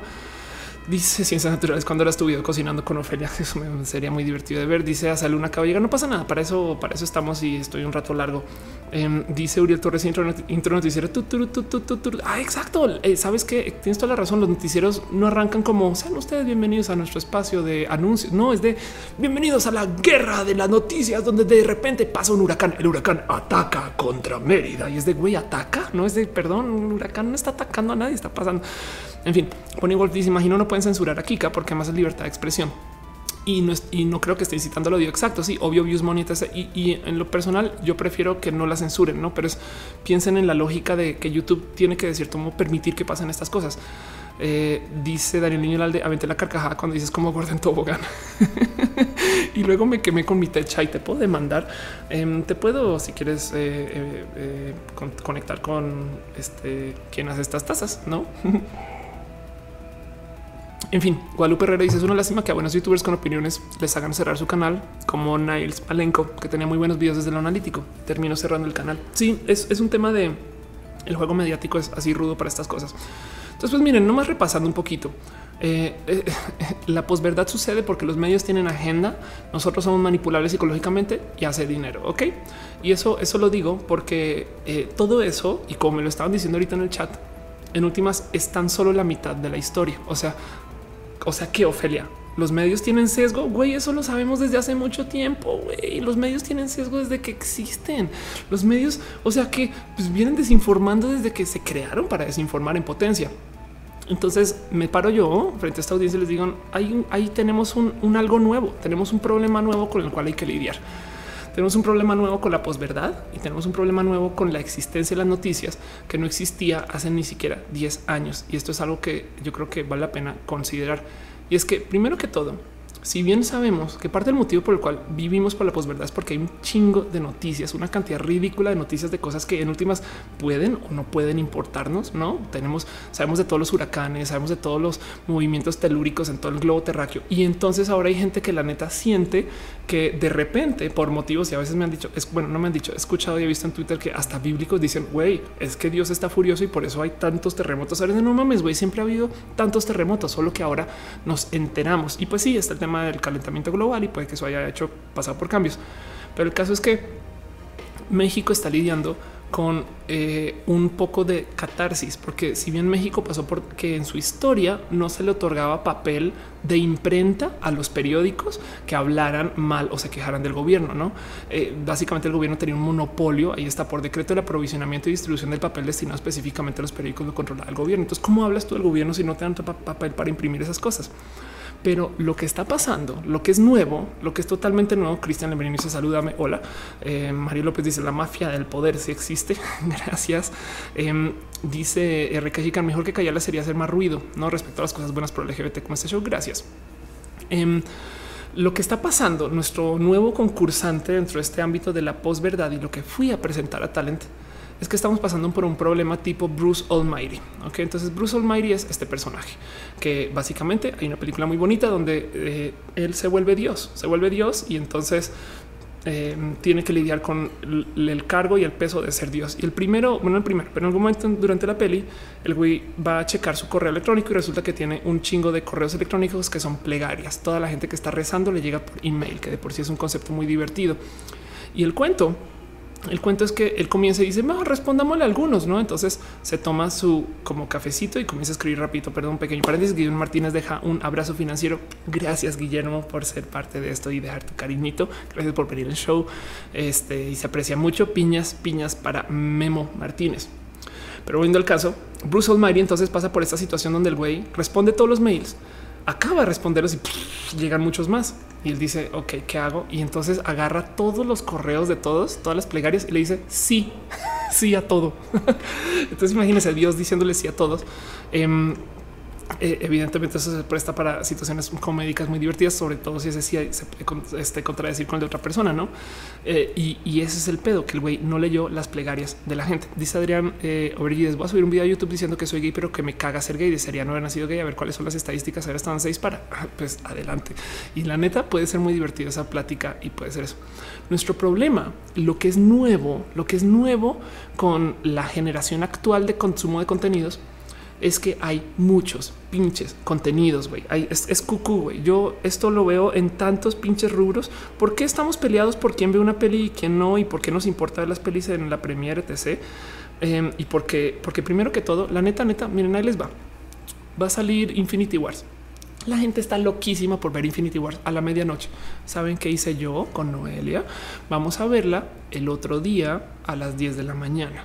Entonces no nos vamos a trasnochar, la vamos a ver al otro día a las 10 de la mañana. ¿Saben cuántas sillas había a las 10 de la mañana? Todo el pinche cine.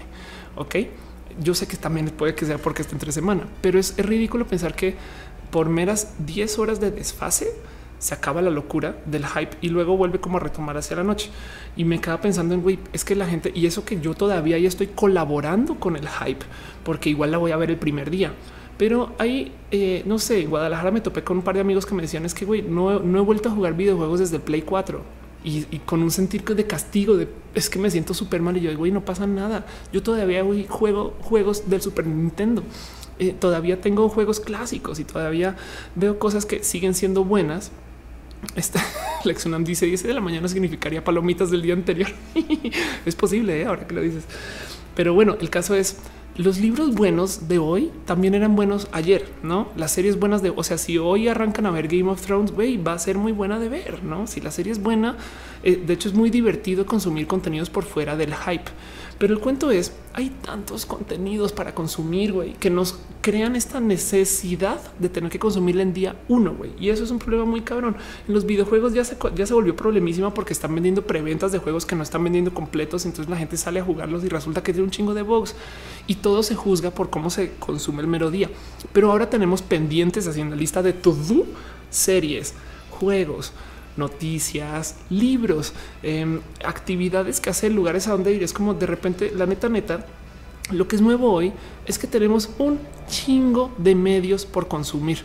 Y como hay chingos de cosas enfrente de nosotros para consumir todos los días, andamos pendejos e idiotizados y los medios lo saben, güey. Entonces nos muestran unas cosas y otras no.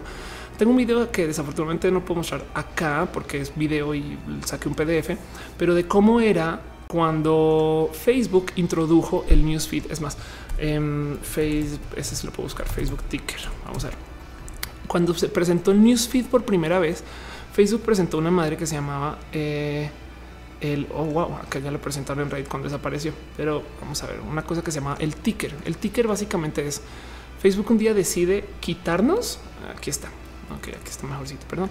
Facebook un día decide quitarnos eh, toda la información y poner un algoritmo que va a decidir quién y qué vamos a ver. Eso pasó hace nada. Güey. Esto fue en 2013. Hay videos de Facebook introduciendo esta, eh, esta utilidad. Entonces, eh, lo que hacen es que primero presentan, sí, bueno, te vamos a dar el news feed y vamos a dejar arriba a la derecha una cosa que se llama el ticker. El ticker es todo en tiempo real y eventualmente a la gente le importó tres el ticket, no le daba clic o Facebook dijo pues a la chingada con eso no podemos hacer post verdad sin no sé.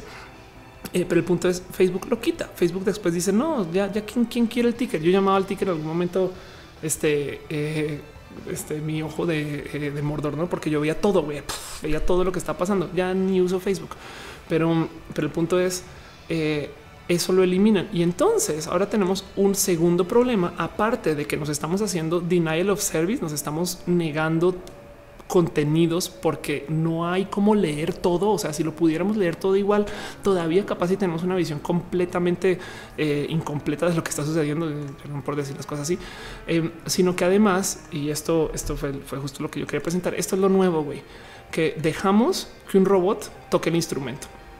El mierdero de la posverdad es que no sabemos si el, desmadre de los algoritmos de las redes sociales son robots aprendiendo de nosotros y mostrándonos información o gente moviéndole el algoritmo para que no nos muestre información. El problema es que es muy difícil dividir qué es el robot aprendiendo de nosotros y dándonos así como a nuestro hedonismo digital o qué es seres humanos decidiendo saben que es mejor si no mostramos cosas de políticos ahora.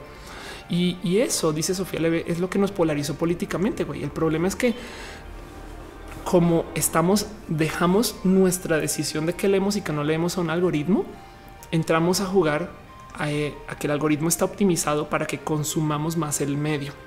Entonces, claro que por eso es que tenemos espacios que juramos que son solamente de izquierda o juramos que son solamente de derecha. Si ustedes solo leen noticias de izquierda, Google News aprende de eso y les muestra noticias de izquierda. Si ustedes solo leen noticias de derecha, Google News aprende eso y les muestra noticias de derecha. Y entonces la gente muy de izquierda o muy de derecha de repente está diciendo, hoy el mundo se llenó de derechistas, qué chingón, güey. Y a la hora de salir a votar, pum, una cosa nada que ver, ¿no? Entonces, eso es un modo muy fácil en que el algoritmo cambia. Y del otro lado también cambia porque nos muestra cosas que nos interesa cuando sabe que nos vamos a ir. Así que hay muchas cosas que están detrás de estos algoritmos que no le estamos enseñando de cómo y cuándo nos debería mostrar cosas que puedan ir en contra de nuestros deseos, pero que pueda ser bueno para la sociedad que consumamos. Es como que de cierto modo eh, no tenemos una mamá que nos dé. Ay, qué bonito ejemplo. Dice Aldo Troy. Has escuchado hablar de la low information diet. Anda, yo justo iba a decir, no tenemos una mamá que nos dé verduras y estamos solamente comiendo este el dulce y el postre. Y entonces pensamos que es la única comida que hay. Dice Angie J. Si trato de leer ambas sería espectacular. Es el mejor ejercicio que podemos hacer, agarrar ambas. Entonces, volviendo al tema, de las herramientas, ¿no? y entonces, Ofelia, qué chingados, ¿no? Y con esto cierro la conferencia, no se preocupen y podemos seguir con los otros temas. Y entonces, em, ¿qué pasa con la posverdad y, cómo la lidiamos? Pues lo más importante de todo esto, esto va a sonar súper como que no quise hacer la tarea, pero la neta yo creo que le, le daba y le daba y le daba vueltas de, güey, ¿cómo lidias con la pinche posverdad? Lo más importante es saber que existe. Lo más importante es saber que los medios abusan de nosotros y que los medios están ahí para maximizar cuánta gente va a su sitio. En mi opinión, los medios están rotos desde que solo viven de los anuncios.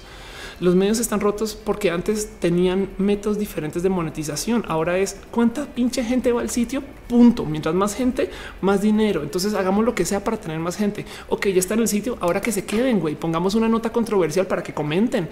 Y entonces, si comentan, sus amigos lo van a ver y van a llegar y van a opinar. No hace sentido. Eso puede pasar. Dice Hello Schaffer, eso pasaba, eso pasa. Yo antes pensaba que todos que conocían las noticias LGBT, pero cuando hablaba con las personas me di cuenta que no. Exacto. Ya diré, me dice viendo el otro lado, afortunadamente hay diversidad de contenidos, pero piénsenlo así, gracias a los contenidos diversos nos podemos educar con off aprender lenguajes de señas, solo hay que discernir. Exacto. Entonces, lo primero es entendiendo que esto sucede, hay que tomar un acercamiento tantito más diferente a cómo consumimos las cosas. Por ejemplo, yo en Reddit fui y me suscribí a subreddits muy de eh, espacios conservadores de derecha. Este leo de Donald, que es el subreddit de Donald Trump, güey, eh, y con tal de eh, quizás recibir noticias de vez en cuando esporádicamente al otro lado. Y la neta, si mantienes una mentalidad abierta, te cae que hay cosas que igual y vale la pena levantar desde allá. Hace sentido. Em, pero solamente por el mero ejercicio académico de vamos a recibir las informaciones de todos lados. Dice Edgar Chávez, escuché en radio hace unas semanas que hay librerías que dejan de seguir sus adquisiciones con los algoritmos, con lo que los clásicos estaban saliendo de circulación. Exacto. Uriel, de Uriel Torres dice producto de nicho, a lo que ahora es producto masivo. Fernando Luna dice, tengo un grupo LGBT en internet y cuando veo que está muy muerto en el chat, pongo un link de una noticia y el chat se revive y todo se pone a comentar. Pues anda. Y eh, dice Gama Volantis, me choca que ya solo me sale actualización de grupos y ya nada de mis conocidos. Exacto. La otra cosa, la otra herramienta que hay que tener presente es esta cosa que está siendo verificado. La existencia verificado la he presentado acá varias veces. Es muy bonito. Es una alianza de muchos medios para literal verificar las noticias que deja muchas preguntas como me decían este, los comediantes que están con Ledudet, el que exista verificado es como cuando entras a un baño público y de repente hay un aviso que dice ahora sí tenemos papel higiénico y te quedas pensando de o sea, antes no tenían güey. no, lo mismo verificado eh, es, este un como o sea que los medios no verificaban sus noticias güey y ahora hay que hacer estas cosas. Pues sí, la verdad es que sí. Es como eh, ellos sí se quieren comer sus verduras un poco y se están organizando entre ellos para comprobar noticias de lo que se está diciendo. Y ojo, verificado igual sigue siendo un grupo de gente que puede tener un sesgo. Entonces, lo mejor que le podría pasar a verificado filosóficamente hablando es que exista otro verificado para que verifique el verificador. En fin, Ricardo Medina González dice: manda un saludo. Hola, eh, este y dicen a Rodríguez, Rodríguez siempre me gusta el argumento contrario para tener las dos perspectivas. Exacto. El RMSK dice este show me da ganas de irme a vivir a México mañana. Ven, ven, tenemos este eh, quesadillas eh, con queso y, en la Ciudad de México también sin queso. Enrique acá dice hola, hola. Em, y bueno, en fin, la otra cosa y yo creo que lo más importante, lo más, más, más importante de, todo el ejercicio de que se publica y que no se publica, fíjense que hablando de la de, venirse a México y venirse a ir a México, me lo dieron colombianos, la gente bonita de actualidad panamericana, que los conocí hacia hace unos eh, seis meses, creo yo, bueno, menos cuando fui a Bogotá hablé con ellos, ¿no? Y ellos tienen una conferencia muy bonita donde hablan acerca de las noticias falsas. Para los que no saben, actualidad panamericana es lo que era el de forma, porque déjenme decirles que el de forma, como lo conocemos, se acabó. El de forma, eh, por algún motivo muy raro, borró todas sus noticias eh, hit y ahora publica contenidos que son, bueno, se vendió el medio y entonces literal yo creo que lo vendieron para destrozarlo. Quizás no sé, es muy raro leer el de forma, ya no es parodia, es otra cosa pero el de forma es lo que en Estados Unidos eh, o era lo que en Estados Unidos es The Onion, que son noticias evidentemente falsas, donde la gente igual todavía cae. Y en su, en su conferencia, la gente de actualidad panamericana, eh, ella eh, dice, ella es que acaba de leer, habla como Miranda en, Watch Dogs. Miranda habla como yo. ¿De qué hablas? O bueno, en fin, a lo mejor la conseja la Miranda habla con una voz un poco más honda. La gente de actualidad panamericana me decía, el por qué la gente cae en las noticias falsas es porque tuitean sin leer. Está muy cabrón eso. Me dicen es muy fácil. Fíjense que yo, yo comencé a hacer conciencia de esto hace muy poquito. Me cayó, recordé esta plática y dije, tenían toda la razón. Ellos lo que decían en sus conferencias es respire y luego tuitee. Saben, si ven que alguien está tuiteando con errores ortográficos, es que no leyó su tweet y, si está publicando sin siquiera leer su tweet, es que está saliendo quizás no desde lo racional, sino que está escribiendo en chinga, güey. Entonces, si no se sientan a respirar dos segundos, ¿qué chingados estás diciendo en ese tweet? Es muy posible que estén saliendo cosas que sean sin verificar, que sean desde lo impulsivo. ¿Me hace sentido? Eh, entonces, lo que, lo que yo creo que vale la pena eh, eh, eh, confirmar o, tener presentes o saber de, lo que pasa con noticias hoy es que lo primero que tienes que hacer es palabras de las actualidades panamericanas. Entérese, luego verifique y luego respire y tuitee. No, yo creo que ese es un consejo este medio por encimita de, eh, de qué onda con el tema de las fake news, porque si bien miren, esto es algo que, ya hemos platicado acá también, es que la verdad es diferente para todos, no? Y, hay gente que eh, va a ver lo que tú dices como algo extremo y hay gente que habla lo que tú dices como algo para discutir y debatir y para ti es lo más normal, ¿no? Y hay que entender eso, hay que tener eso en claro. Pero yo concluyo esta plática con algo que les dije a ustedes acá y es que lo bonito, lo bonito de que estemos debatiendo qué es verdad y qué no es verdad en el Internet es que como vimos en la época donde la gente ya no va a la iglesia eh, y la gente ya no cree en el gobierno, lo bonito es que claramente ahora no tenemos un papi gobierno o una mamá iglesia que nos diga que es verdad y nosotros mismos estamos imponiendo nuestra verdad. Y esa discusión me parece bonito. Y por lo menos, por lo menos eso es algo. Y con eso cerraba mi conferencia. Y qué bonito ahora poder decir que tengo una taza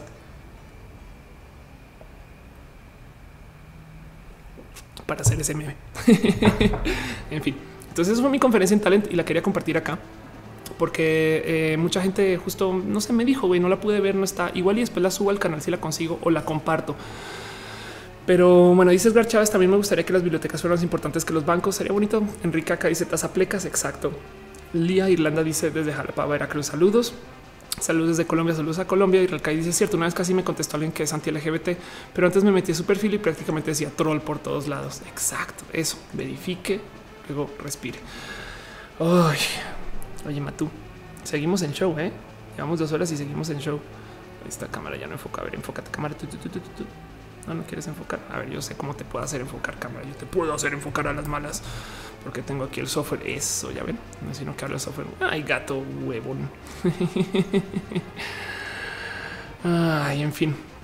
Pues bueno, todo eso para la sección de ciencia de hoy, que yo sé que no era exactamente ciencia, sino es talent y quería como compartirles eso a ustedes. Vamos con una sección, una nueva sección, dice esta idiota. Una sección que se llama vida y lo LGBT, de algo que me pidieron que platicara. Esto lo quisiera mencionar rápido y es algo que ojalá y, les llegue a algunos, pero es algo que quiero compartir con ustedes de mi vida en particular. Que comienza con un tuit de Frank Navarro que me pregunta, primero que te me preguntado hoy si va a haber roja, ¿no? Y me dice, eh, tengo una duda, en el caso de Fernanda Familiar, ¿tiene derecho a ponerse enfrente de la fila de la justicia solo por ser figura pública o es un caso de nepotismo? Y corrupción. Entonces guárdense eso, nepotismo y corrupción, que pregunta Frank. Em, lo digo porque ¿qué pasó? ¿Qué pasó con, eh, con Fernanda? Fernanda estuvo en San Miguel eh, Allende y básicamente pasó esto. Eh, salió este video a luz de eh, esto, no sé si fue después de precisión o fue en Semana Santa, pero un chamaco peleándose con la policía y una mujer volviéndose loca total con la policía, gritando, haciendo un desmadre, este casi casi que eh, haciendo un desorden público muy cabrón.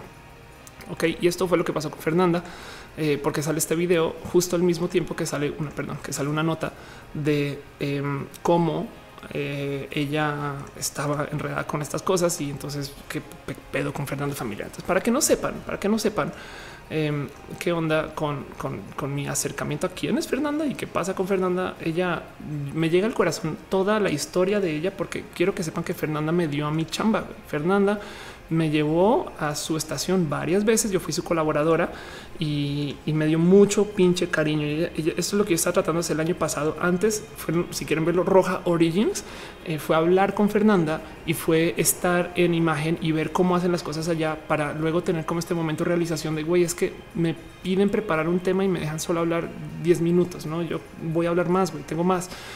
no quiero, no sé, acercarme más con la gente y tener un chat. Y Fernanda no quería tener chat y, no, porque no lo lleva esas cosas, no? Em, entonces, eh, yo, yo, pues evidentemente tengo un sesgo muy cabrón, güey, porque, porque Fernanda, pues la neta, neta, sí le tengo mucho cariño, güey. Tanto Fernanda como Gonzalo Oliveros me han dado mucho cariño y me aceptaron en su espacio en imagen y me, y me dieron un lugar para hablar de lo LGBT y, y entonces cuando vi la noticia de que Fernanda acabó encerrada, este, en todo este desmadre, me saltó un poco de es neta, porque yo no la veo en eso. Güey. Para mí, Fernanda es una persona que está, este, eh, no sé, como que siento que me están contando la mitad de la historia.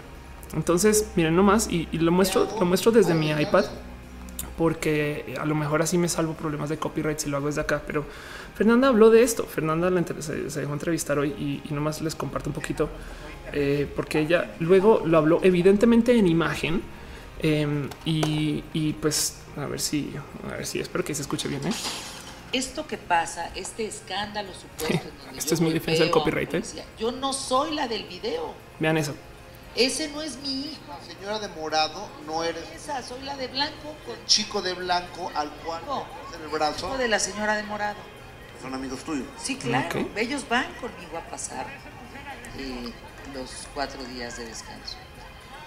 Ellos cuando yo salgo, me encuentro un caos, una trifulca de 10, 15 policías contra un menor de edad, un papá y una mamá, una mamá sometidos en el suelo.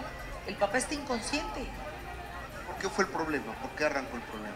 Mira, lo que ellos me cuentan es que no, los policías no les dan las indicaciones de qué es lo que deben de hacer. Ya estaban circulando los coches. Entonces ellos decían, bueno, ¿yo por qué no puedo circular si yo vivo aquí? Entonces parece que el policía le empieza a decir, y muévase y quítase, sí, pero yo, soy turista, ayúdame, ¿para dónde voy? O sea, cuando yo salgo, veo que pues están sometiendo unos a una familia. Se oye mi voz diciendo, Diego, tranquilícense, bajen la guardia, ya no se defienden. Ahora, yo pregunté, cuando ya nos nos eh, esposan. Que por sí, este me divierte mucho que hablen con Fernanda Familiar, es la palabra trifulca. Entonces, bueno, eso pasa. El video es más largo. Pueden, pueden ir y buscarlo y, ver ella sobre los comentarios y demás. Pero el punto es, me salta mucho tres cosas que platicar acá. La primera es que el cuento de eh, eh, cómo Fernanda la atendieron en policía y los medios etc eh, se volvió tema, ¿no? Es, es nepotismo y corrupción. ¡Wow! Corrupción, corrupción. Eh, eh, porque fíjense que parte del tema es que, por ejemplo, este Fernanda, perdón, esto fue otro video que publicó ella, madre mía, perdón, esto fue otro video que publicó ella, donde ella habla con el alcalde. Alcalde, gusto en saludarlo, ¿cómo está? Em, y también lo pueden buscar y ver y demás cierto ese detalle, pero justo lamento mucho lo ocurrido. Este, ella dice me gustan sus costumbres, no sé qué lo habla. Y el primer comentario de plano es dice el más claro ejemplo es la corrupción, no tráfico de influencias y prepotencia. Entonces me salta mucho que sucede primero que todo porque la conozco y, sé que, bueno, la conozco de trabajar con ella y sé que no tiene ese tipo como de necesidad de andar eh, en este mierdero pero luego porque sale un video y explota el Internet contra ella. Y el cuento aquí es de lo que de lo que yo creo que vale la pena platicar de lo que dice Franca. O sea, del lado de ustedes quieran o no quieran a Fernanda y, sientan que ya a lo mejor sí fue prepotente y, no se merece trato especial, que hasta el alcalde le dé una llamada a una persona que tuvo problemas con su policía, no? Em, yo creo que lo que lo que yo quería platicar, no, no, sé si hay que platicar, pero lo, que yo quiero platicar de esto es tampoco sé si es nepotismo y corrupción atender a un periodista de un modo así eh, a diferencia de una persona que haya quedado encerrada en eso. Y yo sé que suena súper injusto, pero es que ustedes piensen en esto. Si Ricky Martin se cae y se tropieza enfrente de un hotel, güey, y de repente un policía lo maltrata, güey, yo creo que está en el máximo interés del gobierno, güey, que se resuelva en chinga loca, porque ese güey, el mero hecho que se cayó, significa que va a tener un chingo de medios encima y entonces todo lo que hagan va a ser hipervisible. Hace sentido. El tema es lo que yo creo que está raro de negociar aquí es el tema de cómo, cómo eh, la gente que está en el espacio mediático tiene atención diferente por estar en el espacio mediático. Entonces, bueno, vámonos con los medios, no? Pues ok, entonces el problema no es el famoso, el problema son los medios que le dan tanta atención que le están poniendo entonces presión a la gente en el ámbito este, eh, político para que atiendan de modo diferente a la gente mediática, no? Y, saben qué van a decir los medios, pues es que güey, nosotros publicamos de estas cosas porque hay gente que consume estas noticias. Entonces, ¿dónde para? ¿Dónde para la culpa? No? Eh, porque bien podríamos decir, claro, es que el problema no es, no es, no es que el, gobierno no puede atender a Fernanda con desatención, güey, porque eso también refleja contra ellos. Eh, más bien la van a sacar de su posición y tratar de solucionar esto en chinga loca, güey, porque esta mujer tiene las cámaras encima, güey. Y eso, eso es, yo creo que eh, de lejos, nepotismo y corrupción. más bien esto claramente es que, güey, al revés, pasó algo, no manchen a quién levantaron, porque es una vieja que tiene presencia y tiene mucha audiencia. Y lo digo porque yo he abusado de esto y les voy a dar un caso. Yo sé que yo sé que suena un poco feo decir que he abusado de esto, pero eh, así como siento yo que quemaron gacho a, Fernanda eh, y, me, y me saltó un chingo, güey, porque si lees los comentarios de lo que dice la gente, eh, es, la neta es un, castigo. O sea, como, como, porque ustedes sí tendrían derecho a pasar por una calle cerrada y los demás ciudadanos no. Y justo lo cabrón es en lo que sale, lo que sale a luz en la entrevista que, pero en la llamada que tienen con el alcalde es no, ya habían quitado el espacio para que pasaran los coches y la policía no estaba coordinando bien. Y como algunos sí se aventaron, se armó la trifulca y Fernández estuvo enredada con eso. Además, Fernández estaba grabando desde su celular los hechos y le robaron el teléfono porque quedó esposada y dejó el teléfono ahí encima y alguien se lo peló. Entonces puede ser muy, este, em, puede ser como que muy conveniente para la historia que haya pasado eso. Sí, pero lo cabrón es que eh, eh, como que el quemón mediático eh, me parece hasta más presente quizás porque, porque es que miren, les voy a decir algo que hice yo en algún momento. Y esto, esto, esto me sorprende eh, cómo funcionó de bien.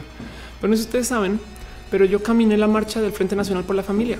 Yo tengo un video ya viejito, ya tiene como dos años, de cómo yo literal fui a una marcha del Frente Nacional por la Familia, pero quiero que vean que agarré una bandera LGBT, estaba vestida de negro, como suelo estarlo muchas veces cuando salgo de la casa, casi, y me puse a caminar entre ellos. Y fue la cosa más pinche rara del mundo. Entonces, ¿Por qué Ofelia se mete a esto a caminar? Este además en contramarcha, no? Pues primero que todo, porque justo en ese momento está pasando una marcha al otro lado del ángel y yo pensaba, no, no me siento a gusto viéndolos allá. Quiero ir a verlos, verlos, pero si voy a ir, voy a ir chingón.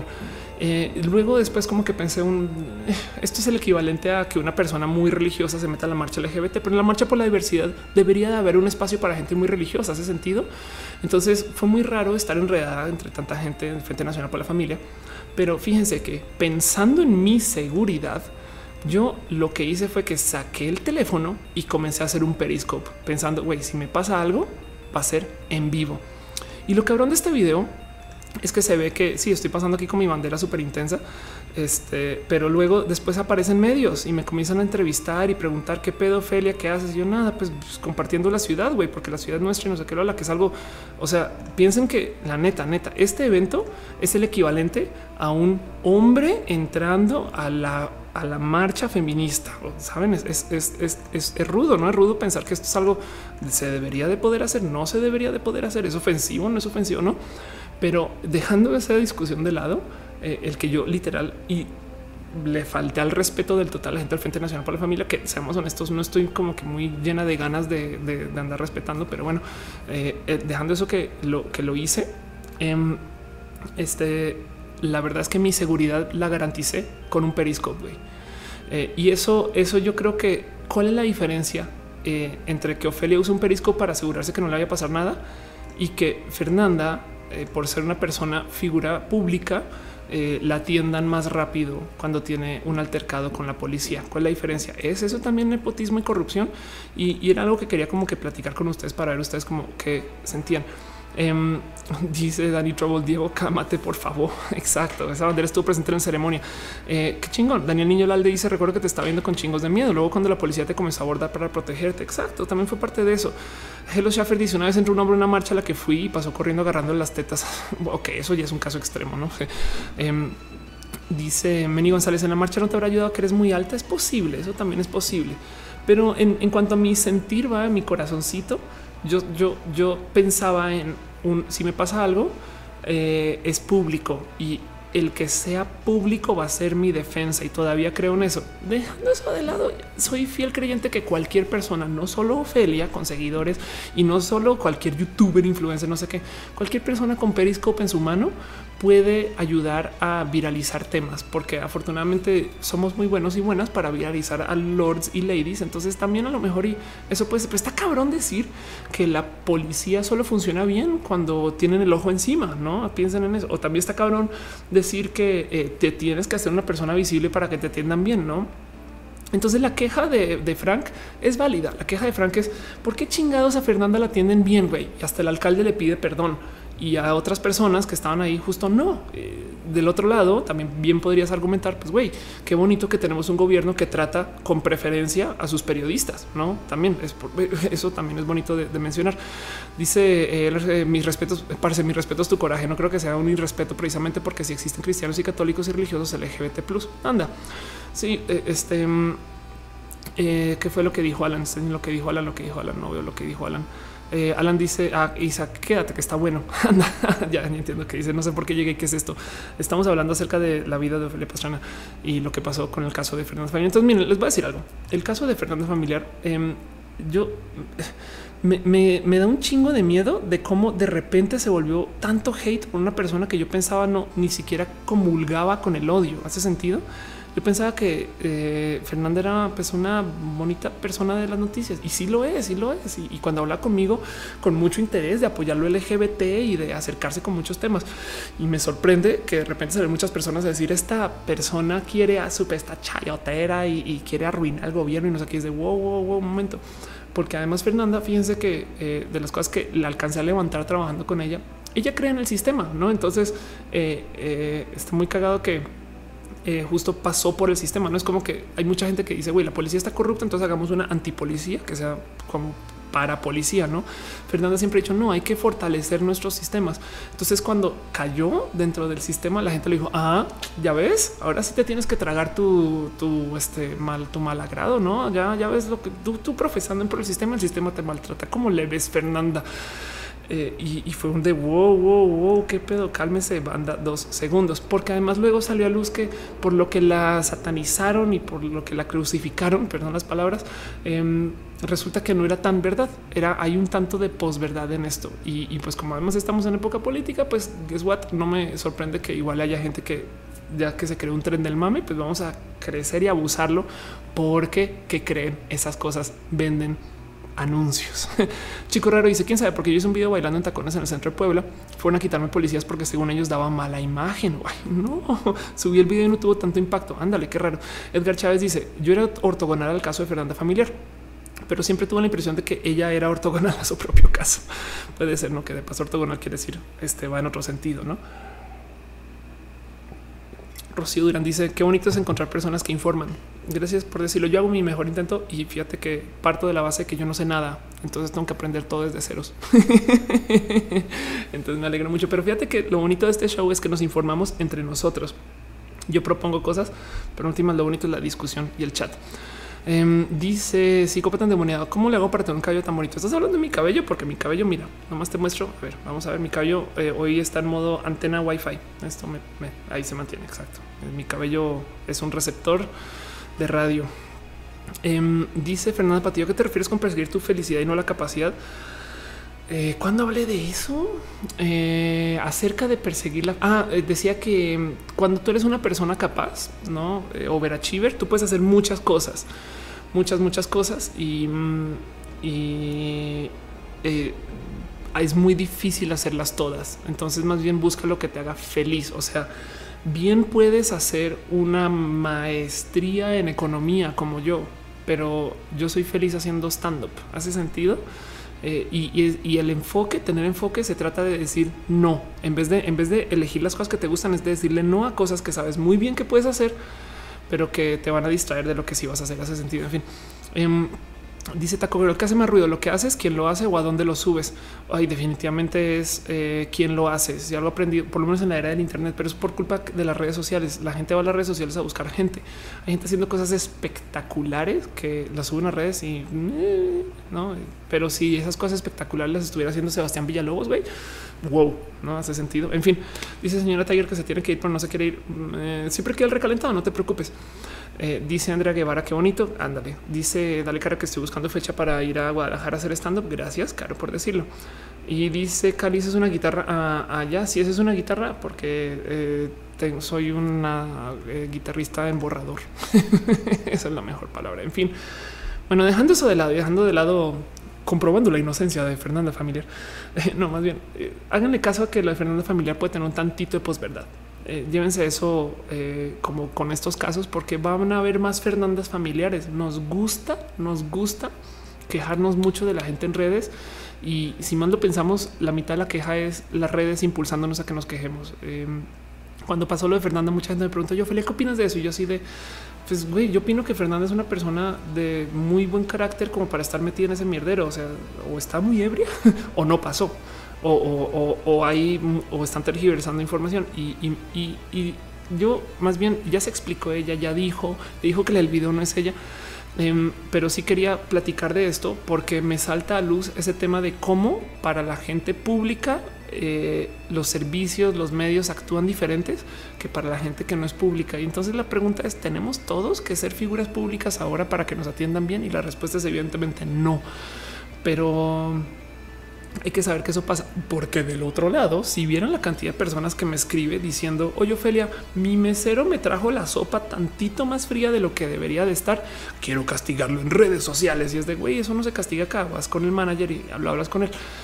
no porfa darle retweet a mi problema menor, pequeño, que quiero que se vuelva viral y evidentemente yo puedo ver alegos que no va a ser viral y que además eso es algo que no se va a que no se va a solucionar si se vuelve viral de todos modos, ¿no? Entonces, eso también es, tema y yo creo que vale la pena investigar un poquito más a fondo. Igual y me clavo más con más información, pero no le quita, que es algo que quería preguntarles a ustedes como qué sienten, qué piensan de esto, qué les detona em, y así. En fin, dile, dile, dale, dice, dale caro. Si eres influencer de comida, tiene impacto en quienes van a ese lugar. Anda, Gama Volantes dice: Te recomiendo más, más reciente video de Antroporama que se llama ¿Por qué me gustan mujeres u hombres? Wow. Y Jerome Martínez dice todas las ladies y gentlemen que eh, vendrán y las y los que fueron. Anda. Eh, y Marco Flores dice anoche soñé que te conocí y me gustaría que ese sueño se vuelva realidad. Pues ojalá en algún evento, en algún momento o algo así. Eh, claro que sí, yo me muero por conocer a todos los que están aquí en el chat y me he visto con muchos. Cali dice porque vivo en México. México me recibió con los brazos abiertos y, aquí sigo. pero fíjate que porque mi familia, mi familia me recomendó venir en algún momento este, y así las cosas. Pero bueno, vámonos entonces ahora sí para cerrar eh, con la última sección. Llevo al aire dos horas 13 minutos, lo cual quiere decir que vamos más o menos como bien eh, con algo que yo llamo pregúntele a Of. Pregúntele a Ofelia acerca de lo que le intriga lo que no le intriga, lo que quieren saber o lo que no. Y yo trataré de responder todas las preguntas que puede, las que no. Eh, les prometo que acá seguiré y seguiré para redes pero hablemos de las cosas de la vida. Pregunta Cali que dónde soy, soy colombiana. Eh, dice Manuel García, ¿cuándo voy a San Luis Potosí? Tengo que ir. Eh, y me han pasado por enfrente varias como eh, oportunidades que no he podido tomar bien, pero bueno, dice Gerundio que si prefiero la pizza o los taquitos, la pizza definitivamente. Y, fíjate que el otro día había alguien que hacía pizza y le ponía tacos adentro y la doblaba. En fin, Polaris G dice que su gato es influencer, claro, y por eso siempre va a tener comida. Dice Miguel Ángel que si ya puedes votar, sí, soy mexicana, tengo pasaporte eh, y votaré. Em, Miguel Ángel están preguntando que, ah, que si puedo México. Sí, dice Cali, en Colombia no te reciben bien. No, claro que sí. Al revés, amo mucho Bogotá. Todavía tengo la mayoría de mi familia está allá. Fui ahorita hace nada, eh, se llenó el cine Tonalá. Entonces también tengo que, eh, bueno, se vendió todo porque hubo gente que compró y no fue. En fin, ¿qué hago? Eh, así que muchas gracias también a la gente bonita que estuvo ahí y, amo mucho. Tengo un tema enredado con Colombia que, me lo han comentado varias veces. Ya no tienes acento colombiano y es, es un. Ah, y sí sé que si voy a Colombia eh, y estoy allá que dos, tres semanas, seguro se me comienzan a pegar cosas y ya, ya entonces me, me, monto al parse y al, al, parse al de puta al gonorrea. y, yo sé que volverá el acento colombiano. Se me pegan. Es, es una realidad. Em, pero eh, no me va bien. Le, tengo mucho cariño a la gente en Bogotá y, además es muy bonito porque es gente pues, que todos están emprendiendo. Le tengo mucho cariño. Cat Mona dice de pronto se nota aunque sea muy poquito el acento exacto. Cristian Lembrino dice Colombia y México es lo mismo. Eh, te voy a decir algo. En Colombia tenemos Arequipe y en México eh, no. Y eso ya hace toda una diferencia. Marco Montoya dice el tiempo fluye diferente en cada punto del universo significa que tiene muchas edades o entiendo mal la relatividad. No, sí, tiene muchas.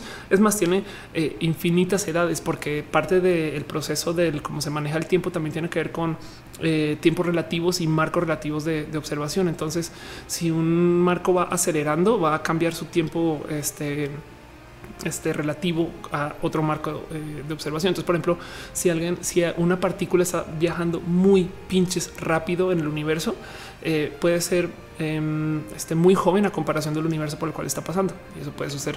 Cali dice: Si vives en México porque te reciben con los brazos abiertos y también lo hacen en Colombia, entonces, ¿por qué no vives en Colombia? Eh, bueno, ok, vamos entonces siendo un poquito más precisa que, eso. En México es la meca de los contenidos en español. Yo soy youtuber y lo quise hacer desde que llegué acá casi, casi llegué como programador eh, web, que luego hice contenidos y, mi, primera, mi primera agencia fue en México. Mi primer negocio instalado fue aquí. Pero entonces hay más gente navegando el Internet en español en México que lo que hay gente en España. Así que el mercado potencial más grande, si tú quieres trabajar para producir contenidos en español, es México. Y lo sé porque acá es donde vendo más anuncios, donde vendo más patrocinios, donde vendo más presencias y conferencias. Y entonces es donde hay más por hacer. Voy a Colombia mucho, hago cosas para gente colombiana, sí, eh, y, trato de impulsar mucho el tema de la comunidad LGBT en Colombia también.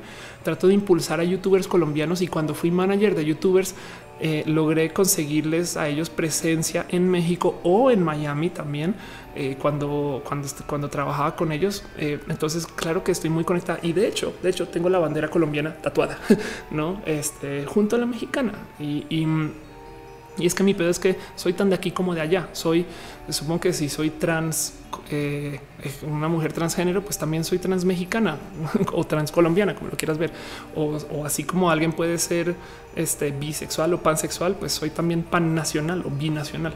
Entonces, em, le tengo mucho cariño de vivir en México porque aquí es donde hay más para hacer en el rubro de lo que hago y, eso espero que eh, siga siendo así y algún día me dé chance de viajar y conocer más bonito Colombia, pero voy un chingo. El año pasado, antepasado, eh, estuve una cantidad de tiempo, eh, iba mucho a Manizales porque ya está una amiga muy, muy, muy amiga, Eri de quien este, me llevaba mucho y, entonces pues, también por eso estoy súper tatuada y esas cosas. Pero bueno, Mimikyu Pink dice qué impacto tienen las personas ser gay y además muy alto. pues depende de las personas. Eh, acerca del ser gay públicamente, no, acerca de ser gay, eh, que es una persona, eh, perdón, acerca del ser gay públicamente o abiertamente, es que el ser, el, pertenecer a un nicho polémico, em, sobre todo lo LGBT, es que te vuelves un filtro de pendejos.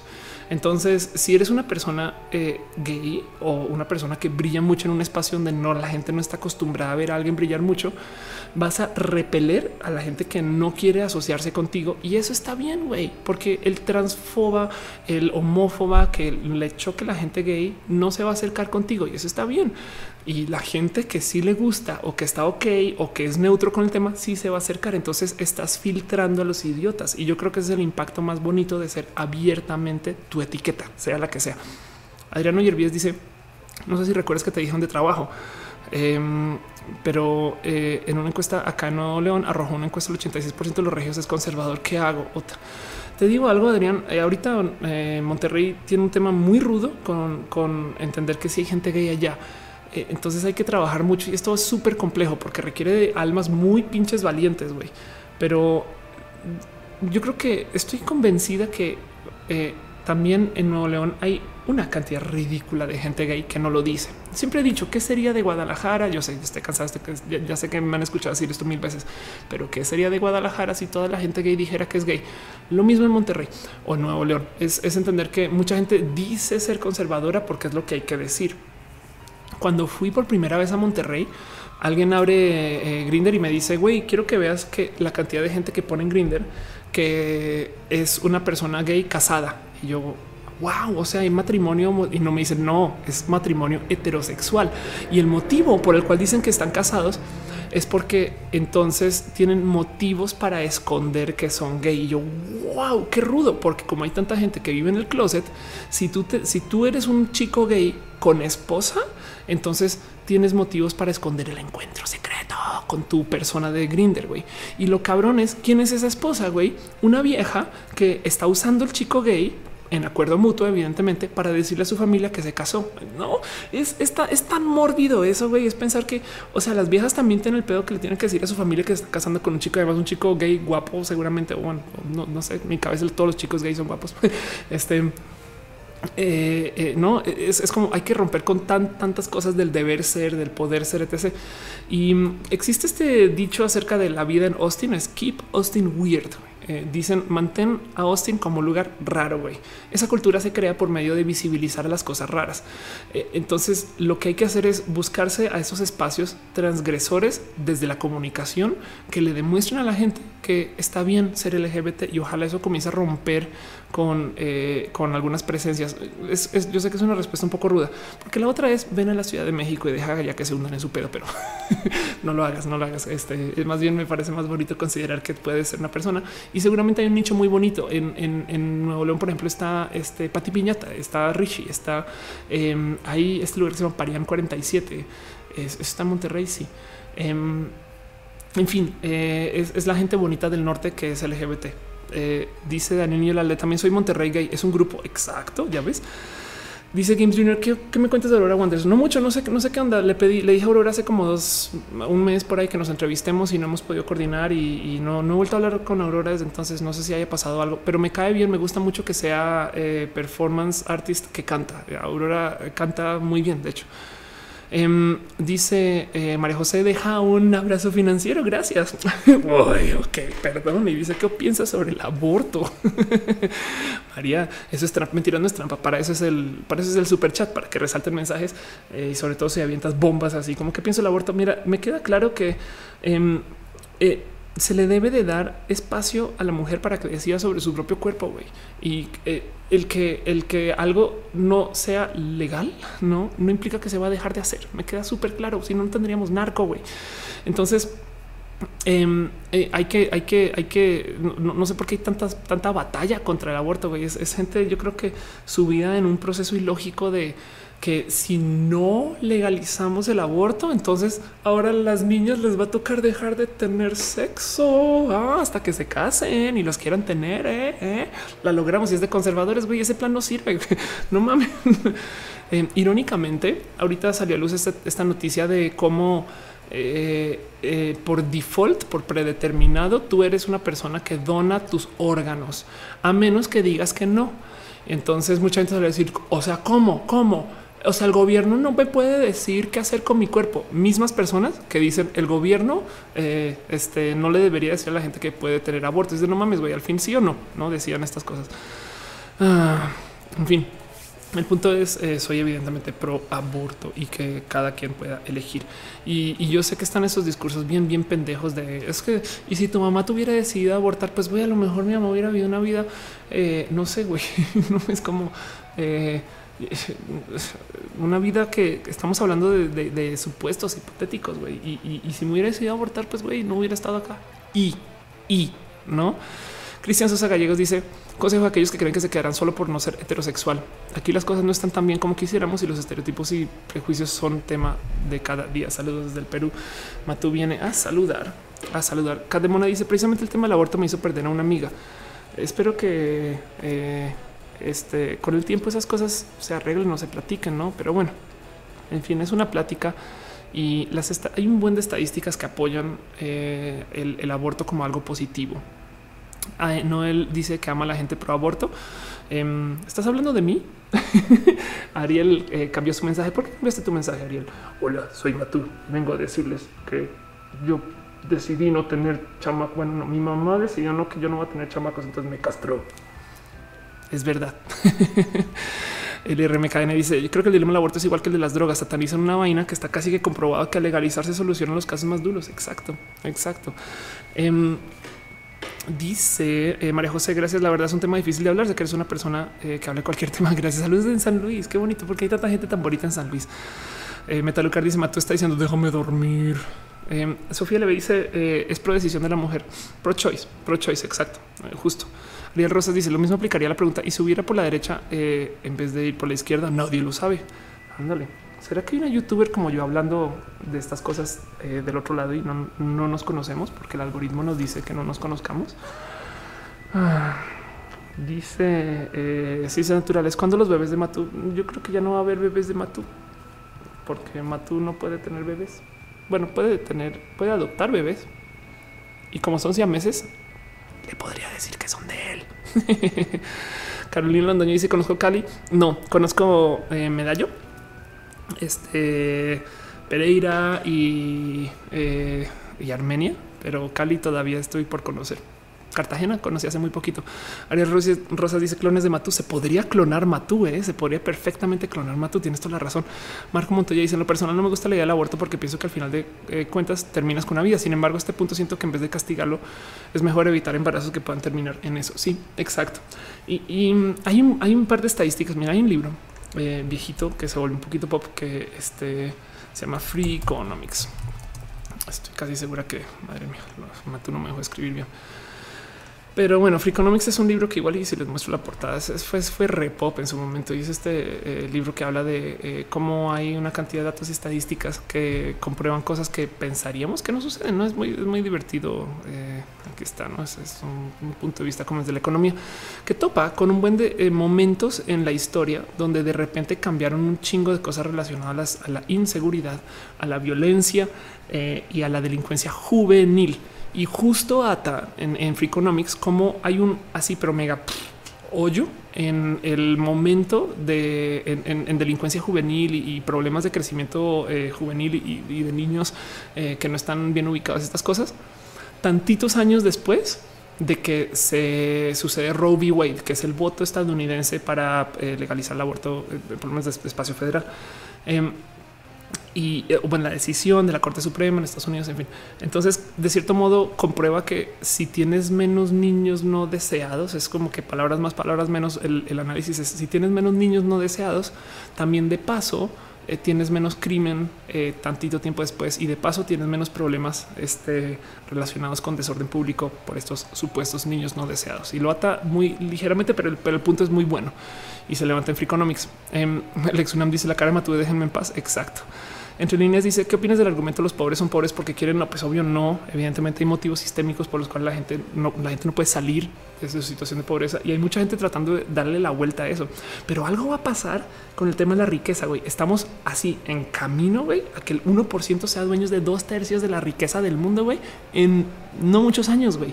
Entonces también vamos a tener un problema, una situación global de comernos a los ricos, güey. Y, eso ojalá y no, no sea de complicación violenta, pero algo va a pasar con eso. Eh, algo dijo eh, que ah, dijo una amiga de tipo del pro de la vida. Le dijo usted apoya la vida y le dijo no, señor, yo sí me pienso morir. Exacto. Relkai Shikare eh, dice uno de los pedos del aborto es que la gente conservadora no quiere educar en temas de sexualidad y decirle a sus hijos cómo cuidarse porque asumen que solo tendrán sexo cuando se casen, cosa que no pasa. Totalmente de acuerdo. Eh, Angelo dice eh, toda, en toda psicología humana, eh, creo que todo lo que ponen con el poder de pensamiento anda. Dice Obed Galindo, yo sí me comería Bill Gates, pues le quedan muy pocos años para que pueda. Bueno, mentiras, no? Igual y Bill Gates es de las personas que vive hecho robot hasta que tenga 250 y no lo sabemos. Sin senadores, ya es un video de Free Economics, debería, ¿eh?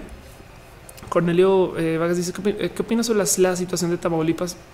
No sé bien qué opina porque no sé bien de qué me hablas. Eh, voy a suponer que estamos hablando de un tema de inseguridad. Eh, pero me gustaría empapar un poquito más de información y disculpas no estar al tanto. Eh, Mitch 27 dice en mi país ganamos las elecciones contra un candidato súper homófobo y eso me hace creer en el mundo. Eh, seguro estás hablando de Costa Rica y no solo hay algo muy importante con lo que pasó en Costa Rica y lo voy a repetir. Costa Rica, para los que no ubican, em, tuvo un proceso de elección donde llegó a segunda ronda el voto pro iglesia y este, eh, en contra de, digo pro iglesia porque había un candidato que literal eh, era evangelista, si mal no estoy. Pero entonces, básicamente sale una persona a hablar, eh, o sea, es, como poner el, voto del Frente Nacional por la Familia y el Frente del Nacional del Orgullo, no es como si fue algo así, casi, casi. Y mucha gente estaba rendida, triste y pensaba de, pues no, pues ni modo, güey, la iglesia siempre gana, no, la casa siempre gana, los conservadores están en todos lados. ¿Y qué creen? Resulta que al final no, ganó la gente en pro de la diversidad. Entonces fue espectacular ver que eh, los milenios, la gente joven salió a poner su voto y decir no, no, no, no queremos a estos loquitos religiosos acá. Y eso eh, resuena mucho porque nosotros no estamos acostumbrados a que el voto milenial mueva el voto. Entonces yo decía que en México esto igual y todavía está tantito muy temprano para que el voto milenial mueva el voto pero definitivamente se mover las estadísticas y si movemos el voto sería bonito. Lo que no sé es a dónde lo vamos a mover, pero eh, de todos modos, que la gente en política sepa que los jóvenes están votando, yo, creo que a huevo les va a cambiar el mensaje. Y por eso yo creo que lo más importante ahorita es que la banda salga a poner su voto, así sea. Dice Chico Herrera, ¿alguna vez tuviste crisis profesionales? Sí, pues porque hace 10 años era vato y ya no, y eso te, pone en crisis, güey. No, no sabes tú qué hacer con tu pedo, güey. Y sobre todo porque yo soy física y ahora estoy haciendo YouTube, güey. Entonces, claro que pasé por crisis profesionales. ¿Qué decidí yo? Perseguir mi felicidad. Lo que me hace feliz, voy a hacer más de eso. Y yo sé que bajo esa lógica puedo acabar de cocaína, güey. Pero lo que me hace feliz eh, es lo que más voy a hacer sin cuestionarlo. Es de, güey, ¿la pasas bien? Pues más de eso y ya, y a ver qué pedo. De hecho, por eso mismo transicioné. Pero bueno, André Quiroga dice: Oliofe, ole André. Andrea Pérez dice una serie de Netflix toca el tema de la concepción impuesta. What happened to Monday no es tan buena, pero es interesante que chingón. Sandra Figueroa dice soy en Nuevo Laredo. Ah, es que ahorita que dijeron NL era Nuevo Laredo y no Nuevo León y dio un discurso larguísimo de, Monterrey, no perdón. Nuevo Laredo lamentablemente me tocó una balacera la cual salí vive a milagro porque me quedaron esguirlas muy cerca de la columna. Madre mía, Sandra, por favor, perdón, que qué bueno que sigas acá. Este qué raro, qué, qué rudo eso, güey. Pues a ver que el tema de las drogas este, la neta, neta, saben que con este mierdero de Trump, em, si Trump acaba rompiendo el Telecan, eh, eh, podríamos tener esto es un, esto es potencial, eh, pero podríamos tener menos presión por parte de Estados Unidos para no legalizar. Eso igual y puede ser un raro positivo de la pelea con Trump raro positivo. Mr. Leches dice yo creo que estaba en contra del aborto, pero por el trabajo de mi amando clases de primaria en una colonia pobre me cambió la forma de pensar viendo la vida que terminan con padres que no los pueden mantener de la mejor forma y que no tienen la madurez o intención de criarlos bien. Em, anda, sí, te, digo algo. Mira, no, no solo es un tema de clase, el aborto, sabes? también es, eh, entiendo tu punto. Eh, solo hay que tener mucho cuidado porque luego salen las mars del planeta a decir que los pobres no pueden tener niños y no tampoco. Pero este sí, sí hay que entender que eh, em, quizás, eh, no sé, estamos defendiendo de más algo que puede tener más problemas que no. Es, es complejo, es complejo, pero, pero yo prefiero, yo prefiero que exista la opción, güey. ¿Me explico? O sea, igual se va a hacer. Es que, es que las mujeres, gobierno no gobierno, igual van a tratar de pasar por aborto. Entonces vamos a hacerlo, quitémonos de encima que las viejas abortan y que los papás eh, toman decisiones sobre quién, quién eh, va a procrear y quién no. Estas cosas me explico. O sea, si hay planeación familiar, güey, eso no puede ser algo que suceda aquí, no, aquí en escondido, güey. Hagámoslo en público y quitémonos el pudor. Entonces, en eso, eso es mi apoyo este, a la decisión, no a que la mujer pueda decidir. No hace sentido. En fin, dice entre líneas: ¿Quién quiere hijos cuando existen los gatos? Anda. Eh, Alberto Velar dice que gusto verte. Qué bonito verte acá, Alberto. Qué pena hacerte pasar por mi show porque no nos vimos en. Oye, estaba diciendo ahorita que quiero ir a Guadalajara a hacer stand up, entonces te voy a molestar para eso. Lucero Urietra dice: Ven a SFM a hablar de física, temas sociales. Que sería bonito. Hablemos por mail para esas cosas. Eh, Cali dice: ¿Qué opinas del tema de decirle trapitos a todo lo no heteronormado? Todo lo no heteronormado. O sea, la gente homonormada se considera trapitos. No, no sé bien de dónde viene eso. ¿eh? Según yo, cuando me eh, eh, han usado el, te- el tema trapito alrededor mío, yo pensaba que venía de trap. Eso que dicen de las personas que quieren engañar a los hombres a que no son, o sea, que son mujeres cis y entonces es como, oye, es una trampa, güey. Eh, pero no sabe que trapito viene otra cosa. Em, dice Ariel Rosas, aborto de un hombre trans embarazado. Ándale, exacto. Que de paso eso es otro tema a considerar. Justo, tienes toda la razón. Em, Ahora tenemos muchos hombres que se, que se están embarazando. ¿Por qué se están embarazando los hombres? Pues porque son hombres trans. Y eso también hay que considerarlo a la hora de legislar, por ejemplo. Y eso va a ser complejo y difícil, hay que platicarlo. Pero el punto es el mismo. Es un yo- lo que lo que no quiero apoyar es que eh, se hagan las cosas en escondido. Hace sentido es de güey, si lo vamos a hacer, eh, la gente se va a seguir drogando, güey. Hay que, hay que legislar y hay que observar y hay que tasar y hay que volverlo parte del sistema. No, no puede ser algo aquí que, que todo el mundo sabe que se está haciendo y que justo, en fin. Em, dice Cali, le dicen trapitos a las morras trans. Ah, ya, ok. Entonces sí, exacto. Justo, ¿qué es un trapito? Un trapito, entonces sí, definitivamente si vienen, si vienen de lo que yo creo que es trap.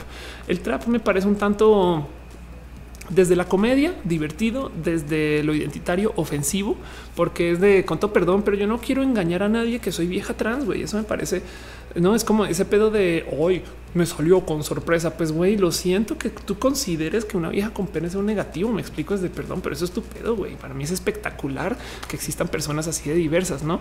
Em, y es de lo siento también por estas viejas que sienten que lo tienen que esconder, porque no les miento, güey. No, es que miren, es que sí, sí, es que si esto no me hubiera tocado vivirlo y verlo de cerca, güey, mm, diría que es totalmente fantasioso. Pero conozco viejas trans que postoperatorias y algunas preoperatorias, me explico que con genitales de signos de nacimiento o masculinos, este mantienen relaciones con gente sin decirles que son trans, güey. Eso me parece ridiculísimo. Es de perdón, güey.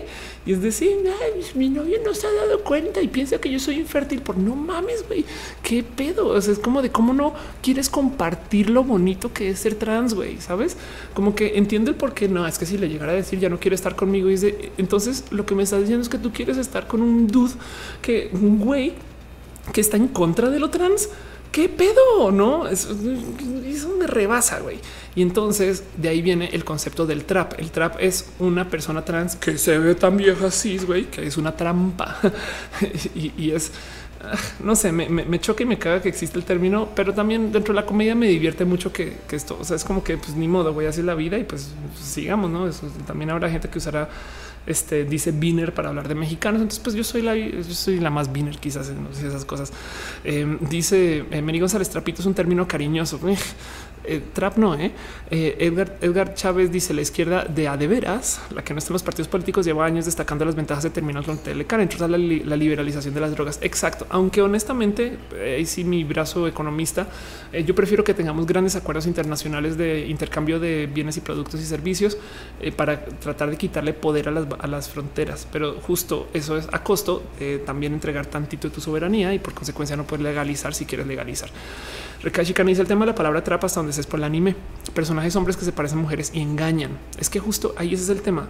Es con tu perdón, yo no quiero engañar a nadie que yo soy mujer cis, güey. Es de yo soy orgullosamente trans. Entonces, por eso me salta mucho el término trap.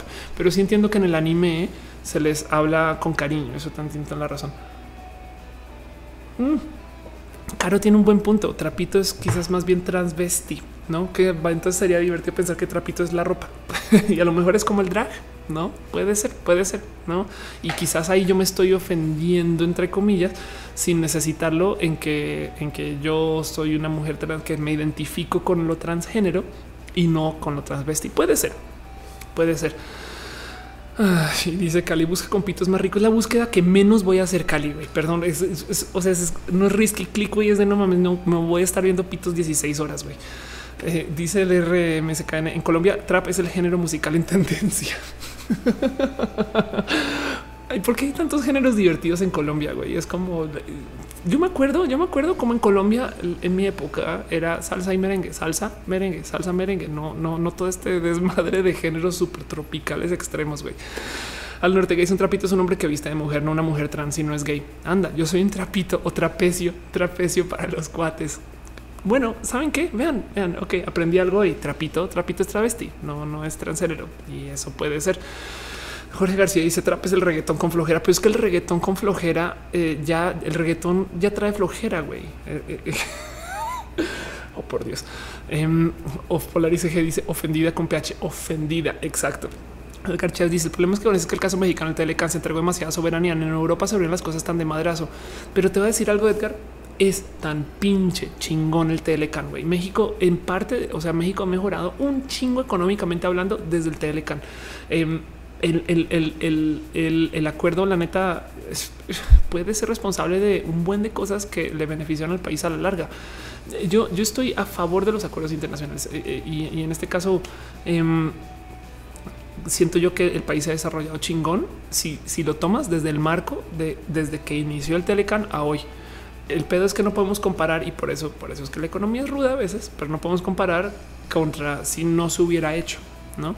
Pero lo digo porque hay muchos países latinoamericanos que darían así su brazo izquierdo por estar al Telecan y no, no, no son, no, no, no, no tienen ese poder de negociación para poderse abrir esas puertas, ¿no? Pero bueno, Em, Edgar Chávez dice: Ya me hicieron cambiar de humor y de tema. la reina Trapito dice: La reina Trapito dice: Es por los memes de los otacos que se puso de moda los trapitos. Anda entre líneas, dice: ¿Estudiarías algo en la UNAM? Yo creo que le tengo mucho cariño a la UNAM y de paso a la Nacional en, Bogotá también. Eh, eh, le tengo mucho amor a la gente que conozco de ambos estos lugares porque siempre resultan ser personas súper chingonas. güey. Y, y eso yo creo que no lo suelto. Y de hecho, he ido cuando voy a la UNAM a hablar, siempre voy como con este cabizbajo de hoy lo que me pidan yo lo hago. Los quiero mucho.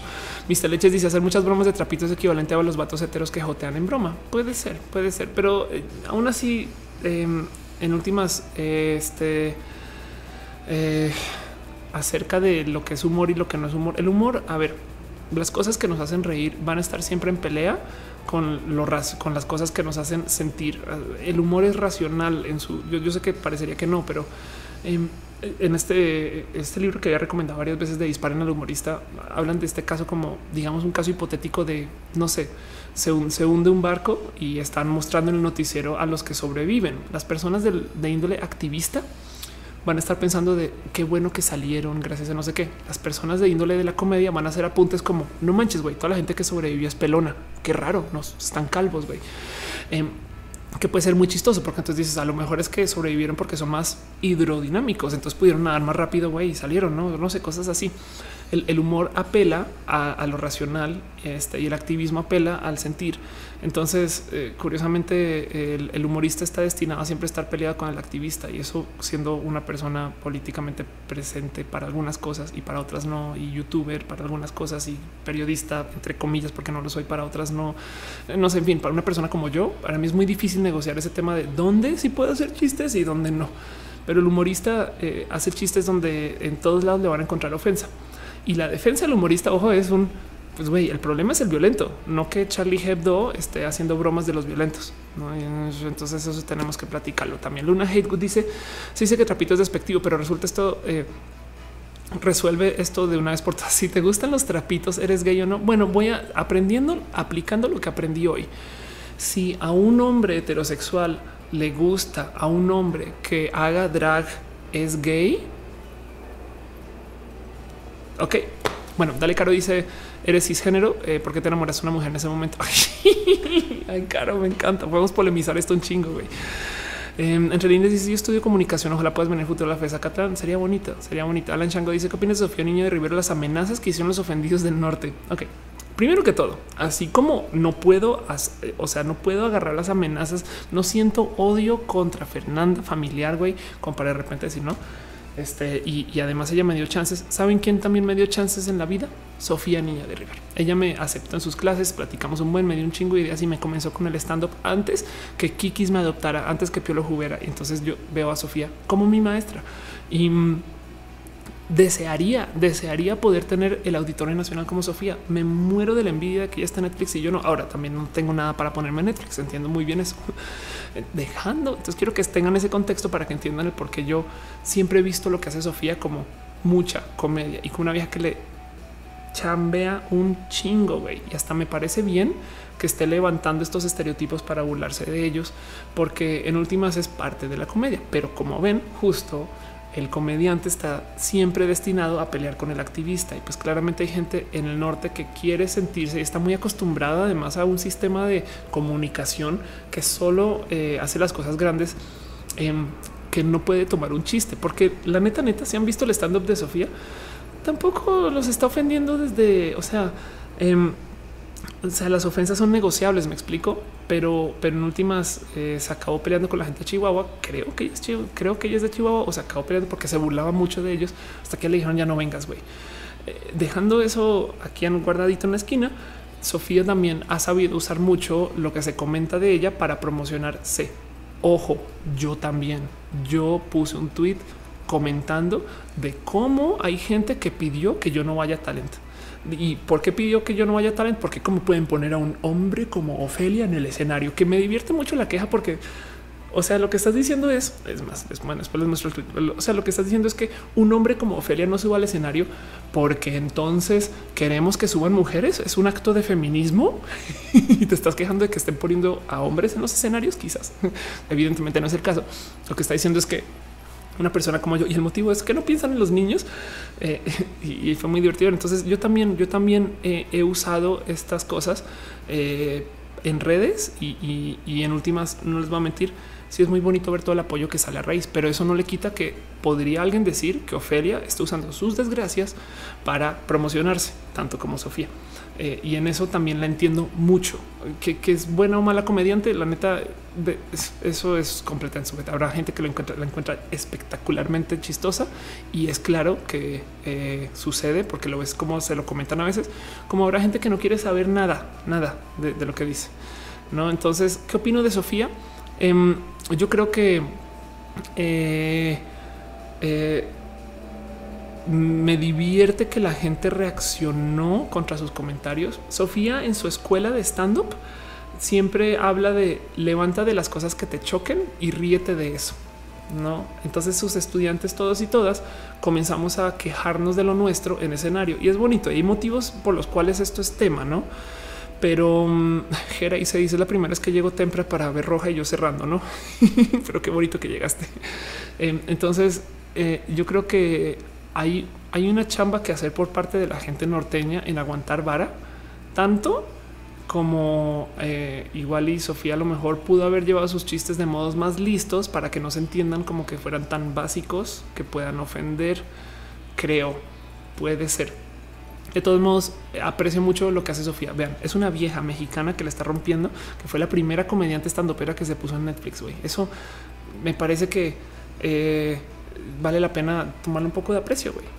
Y es chistoso como ahora todo lo que dice ya se le fue el halo, el efecto halo, que todo lo que hacía era divertido, ya no, ya no lo tiene. Entonces ahora está en el mierder el desmadre y negociando con eso y pues a ver cómo le va. Ojalá le vaya bien. En fin, a veces dice, dicen que si eres gay puedes hacer chistes gay, si es de gordo o de gordos, de negro, si es de negro. Exacto. Sí, también eso es parte de eso es parte de te puedes reír del tuyo. Yo, yo, por supuesto, todo el día digo, yo sí puedo decir que soy sudaca pero técnicamente es ofensivo si me lo dicen, no como la N word. Em, dice Catalina Contacto es que Sofía juega con la línea del respeto. Exacto, exacto. Y justo eso es el punto. Em, el, humor es el filo del respeto. No hay, vean de lo que se burlaba la gente antes, güey. Eh, razas, eh, crianzas, no dinero, no los chistes. Cuántos chistes de Juanito y cuántos chistes de en Colombia tenemos a los pastuzos, que en España son los gallegos. No siempre nos burlamos de un segmento de gente en particular. Y, eso es, raro y es muy difícil porque estamos negociando eso con lo que es ser políticamente correcto. Y los comediantes así hardcore, los filósofos de la comedia que hay, eh, gente como George Carlin va a hablar en contra del ser políticamente correctos, porque si a mí no me censuren, güey, yo voy a decir que la gente de Chihuahua está bien pendeja. Si lo están, no? Y es de wow, wow, wow, un momento, un momento, no suena rudo que no lo digan. No estamos acostumbrados a que no lo digan. Em, entonces, va y viene, va y viene. Si, si tú aguantas vara, eh, en últimas igual y lo encuentras muy chistoso. Dice Polaris, a mí me dio muchísima risa y soy norteña. Y si es cierto, si damos la vuelta y le decimos tía y no es nuestra tía. Ay, exacto. Eh, eso, eso, eso es exacto. Y dice Edward Muñoz, como alguien de Chihuahua, eso me ofendió. Ves, exacto. Entonces, que ojo que eh, por eso lo digo como ejemplo hipotético, porque bien pudo haber sido las colombianas, las viejas trans, no? Pero entonces resulta que ahora sentimos esa como ofensa y es de Em, eh, los comediantes van a defender de corazón poder decir esas cosas, güey. Y, entonces van a decir cosas como lo que te choca, te checa, ¿no? Eh, y, yo por eso también hablo de que soy pro bufe, porque prefiero que la gente diga y que nosotros aprendemos a negociar. Porque si tú, por ejemplo, para el ejemplo Ed, eh, tú sabes que no estás pendejo, ¿me explico? Entonces ¿qué te importa que lo digan? No, eh, a eso voy, no, a eso voy. Es como tenlo eso. A mí me queda claro, me queda claro que no estás pendejo porque estás acá. o, o este eh, eh, me queda claro que em, cuando me dicen es que pareces hombre, pues güey, yo sé quién soy. Entonces díganme lo que quieran, no hace sentido. De hecho, para mí el modo más fácil de deshacer a una persona que me dice cosas ofensivas con todo y que hace si me llega así al corazón y me cala es decirle que sí. Suena raro y rudo. Yo le llamo karate verbal, pero si de repente me dicen a mí, es que ese hombre, yo le digo, sí, lo soy por, ¿no? Ya con eso se quedan sin herramientas, porque yo te quería ofender con eso. Y, pues resulta que no hace sentido, pero en mi, en mi cabeza yo sé que no soy nada de lo que me están diciendo. Eh, y, eso, eso es parte de yo aprender a lidiar con las cosas. Pero, pero entonces, ¿qué opino yo de que Sofía diga cosas que son ofensivas? Es que son quien decide que es ofensivo y que no es ofensivo. Por eso es difícil censurar. Em, y, el, ser políticamente correcto es una cortesía. Está chingón, está bonito que la gente sea políticamente correcto. Me parece espectacular que alguien se tome el tiempo de darme trato con respeto y razón y demás. No, o sea, me caga cuando me mandan mails de querido eh, Ofelia, no y es de cómo que querido güey, no? O cuando me dicen es que un trans como tú y es de como que un trans, no me caga pero, pero de ahí a, sentir ofensa automática porque lo dijeron, pues ahora resulta que no, tengo que darles un poquito de tolerancia porque pueden estar bien tontos, güey, o como pueden estar bien desinformados, o como pueden la neta verme un modo que no es. Y, yo he tenido que lidiar con eso. Pues lo mismo, Sofía está llevando a que la gente de Chihuahua piense de otro modo diferente de ellos, eh, eh, y eso podría ser visto como positivo, quizás, quizás. Pero bueno, en fin, eso, eso es una eh, rara opinión de acerca de lo que piensa Sofía, porque de que de ahí a que yo crea lo que dice de Chihuahua, bueno, pues no conozco lo suficiente, por ejemplo. Ah, dice eh, Edgar Chávez, los poblanos tendrían muchos motivos para ofenderse por el pipope y no se ofenden. Es buen ejemplo de cómo tomar esas cosas. Claro, exacto. Bueno, de hecho trataron de renombrar pipope en Puebla, ¿no? Eh, pipope para los que no saben es alguien me puede decir bien qué es lo que quería decir pipope pinche poblano este supongo que pendejo. Y luego lo tratan de renombrar a, como algo así como poblano emprendedor chingón. No, no Alguien, alguien dígame pipope, pipope a, pieza poblana perfecta, pieza poblana perfecta. así fue como lidiaron con algo que les ofende. Güey. Eso, eso. Mr. Leches dice bien lo dijo Franco Escamillo. Una de las mejores formas para defenderse las bulas hacia ti es saber reírse de uno mismo. Eso. Eh, Edgar Chávez dice otros idiomas que te interesan además del inglés. Antes me interesaban mucho los idiomas, ahora me interesa mucho que existan traductores universales infinitos, pero eso que no lo escuche mi novia que me lo está escuchando porque a ella sí le encantan los idiomas. Eh, aprendí tantito de alemán cuando estaba estudiando en la universidad. Ahorita cuando conocí a Noelia eh, por fines de ligue, no le digan. Eh, volví a repasar mi alemán y ahora últimamente me estaba empapando mucho de alemán viéndola a ella ensayarlo y, y este ha sido muy bonito. Entonces le tengo cariño al alemán pero, pero veo en mi futuro mucho uso de eh, traductores, o sea, como de mujer mayor, así 60, 70 años usando traductores universales. Dice Gama Volantis, tengo un amigo trans que cuando nos conocimos, ella era lesbiana. Tengo un amigo trans que cuando nos conocimos ella era lesbiana y súper pro LGBT, pero cuando transicionó se volvió medio homofóbico. Entonces, ah, ya entiendo. Ok, sí, ah, eso pasa. ¿eh? Fíjate que hay mucha gente trans que cuando transicionan y entran muy bien a su rol del otro género. Igual hasta ni trans dicen que son y ahora resulta que son los más Frente Nacional por las familias de no mames, güey. Ah. dice Dani Robo, eh, send especial de Netflix de Off. Sería bonito algún día. Eh, Alfonso dice cómo se dice te amo en alemán. Lo acaba de escribir, no leía, revisa. Ich, dich. Dice Metal Card y yo también, ¿no? dice los que traducen japonés en, en, Nintendo, esos tíos les tengo respeto, entienden todo y hablan fluido. Uy, ¿sabes qué? Eh, Cali pregunta quién es tu novia, está aquí en el chat, ahí arriba, Noel Lo, Noel, Noelia López. Eh, ¿Saben a quién le tengo mucho cariño y así admiración? A la gente que va a hacer traducción en vivo, güey. Esas personas que escuchan en francés y hablan en español, les de no mames, güey, ¿cómo le hacen? Pero bueno, en fin. Dice Cristian Lembrino, quiero un gato, pues por ahora te comparto Matu si quieres. Aquí está. Dice Fede Blogs, ¿cómo hacen para lidiar con el Frente Nacional de la Familia? Menos mal que en Argentina no existen. Uy, Fede, Fede, a huevo existe alguien que haga lo que hace el Frente, güey. O sea, no más el desmadre que hay con el aborto en Argentina. Uf, es, ese mismo esfuerzo. Cada vez que alguien dice así, ideología de género, es de güey, tú pasaste por este entrenamiento conservador de, la vida LGBT. Güey, en una iglesia te enseñaron eso, en una reunión de gente conservadora. En fin, es como para mí, es como que es el mismo esfuerzo. Güey. Pero bueno, entre líneas dice ya me voy y les digo algo yo también. Caro me recuerda que el término para estas personas, la gente que cree en la teología de género, totalmente de acuerdo. Fede Brooks dice no están organizados, no que existen esos tontos, no lo niego, para al menos no se juntan. Anda. Y dice Gastón Perela en Argentina se inauguró el primer baño mixto en una escuela primaria. ¿Por qué en Argentina es tan bonita la gente este, eh, eh, académica? Güey? La, la, la educación ha de ser buena, güey o algo así, por lo menos el tema de género. Noelia me decía que, eh, y, me ha tocado medio verlo de lejos, pero que en Argentina la gente trabaja mucho el tema de psicoanálisis y, psicología, es como normal. En fin, cosas bonitas de Argentina. Eh, la neta es, bien bonito entender un poquito Sudamérica. Me falta conocer mucho. si quisiera ir a Perú un ratito, Ecuador también. Venezuela conozco, es muy chingón de, lo que conocí. Colombia, pues evidentemente. Y Argentina no voy desde el 2000, ya 18 años, en fin. Pues bueno, andando ya dos horas 55 minutos, que no digan que no los quiero, y teniendo este eh, muy eh, eh, ya, ya, pues ya la noche muy encima, a que está preguntando de qué me perdí. hablamos de, un show muy chingón, pero quedó en el este en el recalentado y aún así muchas gracias por pasar. Así que em, muchas, muchas gracias a ustedes. Ya saben que si YouTube no pone el nombre, avísenme, avísenme porque a veces se lo salta. Entonces, muchas gracias y un agradecimiento espectacular y, por, pero de verdad, por favor, muchas gracias por, ser parte de esto.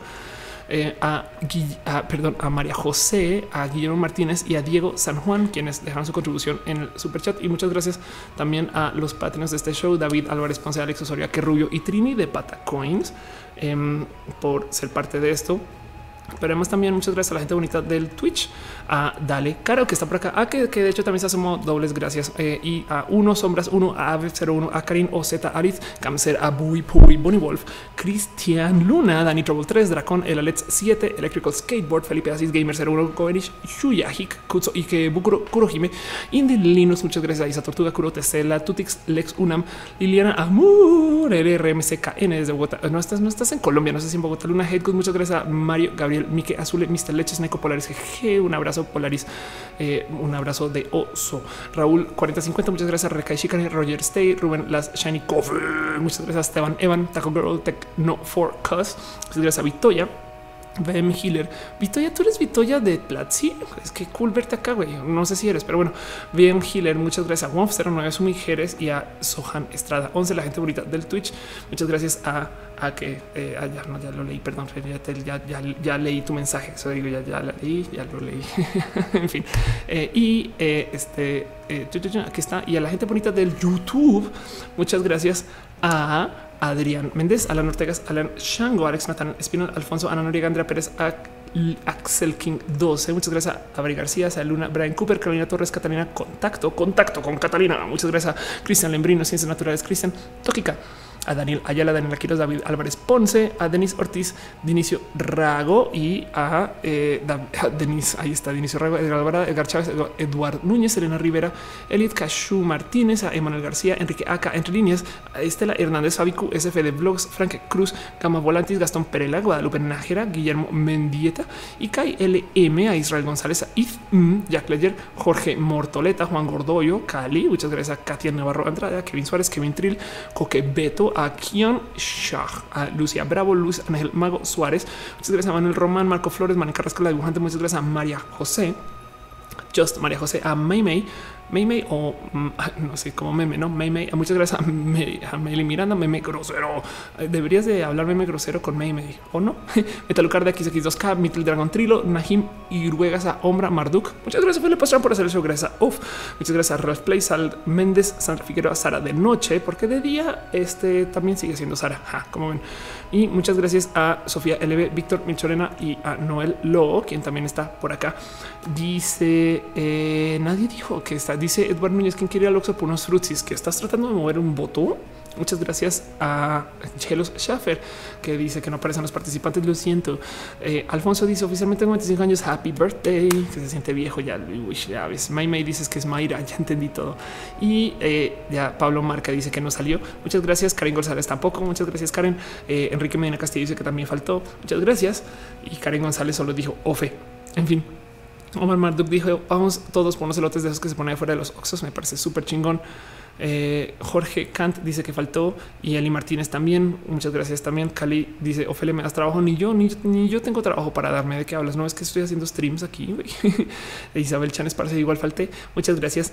Eh, y dice eh, este Recae pregunta que si mañana va a haber Critical Beats. Sí, va a estar Eritra Jinx y soy un Rex y vamos a hablar de las gaming houses. Ofelia Dani B dice cuál es mi juego de Mario favorito. Ahorita estoy jugando este mi juego, mi juego favorito de toda la historia de Mario. Evidentemente es este Mario World porque con eso comencé en forma a jugar videojuegos. Pero bueno, en fin, se les quiere mucho. Este, la neta, neta, muchas gracias por acompañarme y muchas gracias por vernos. Y para todo lo demás, pues lo que queda de este show es darnos cariño y amor.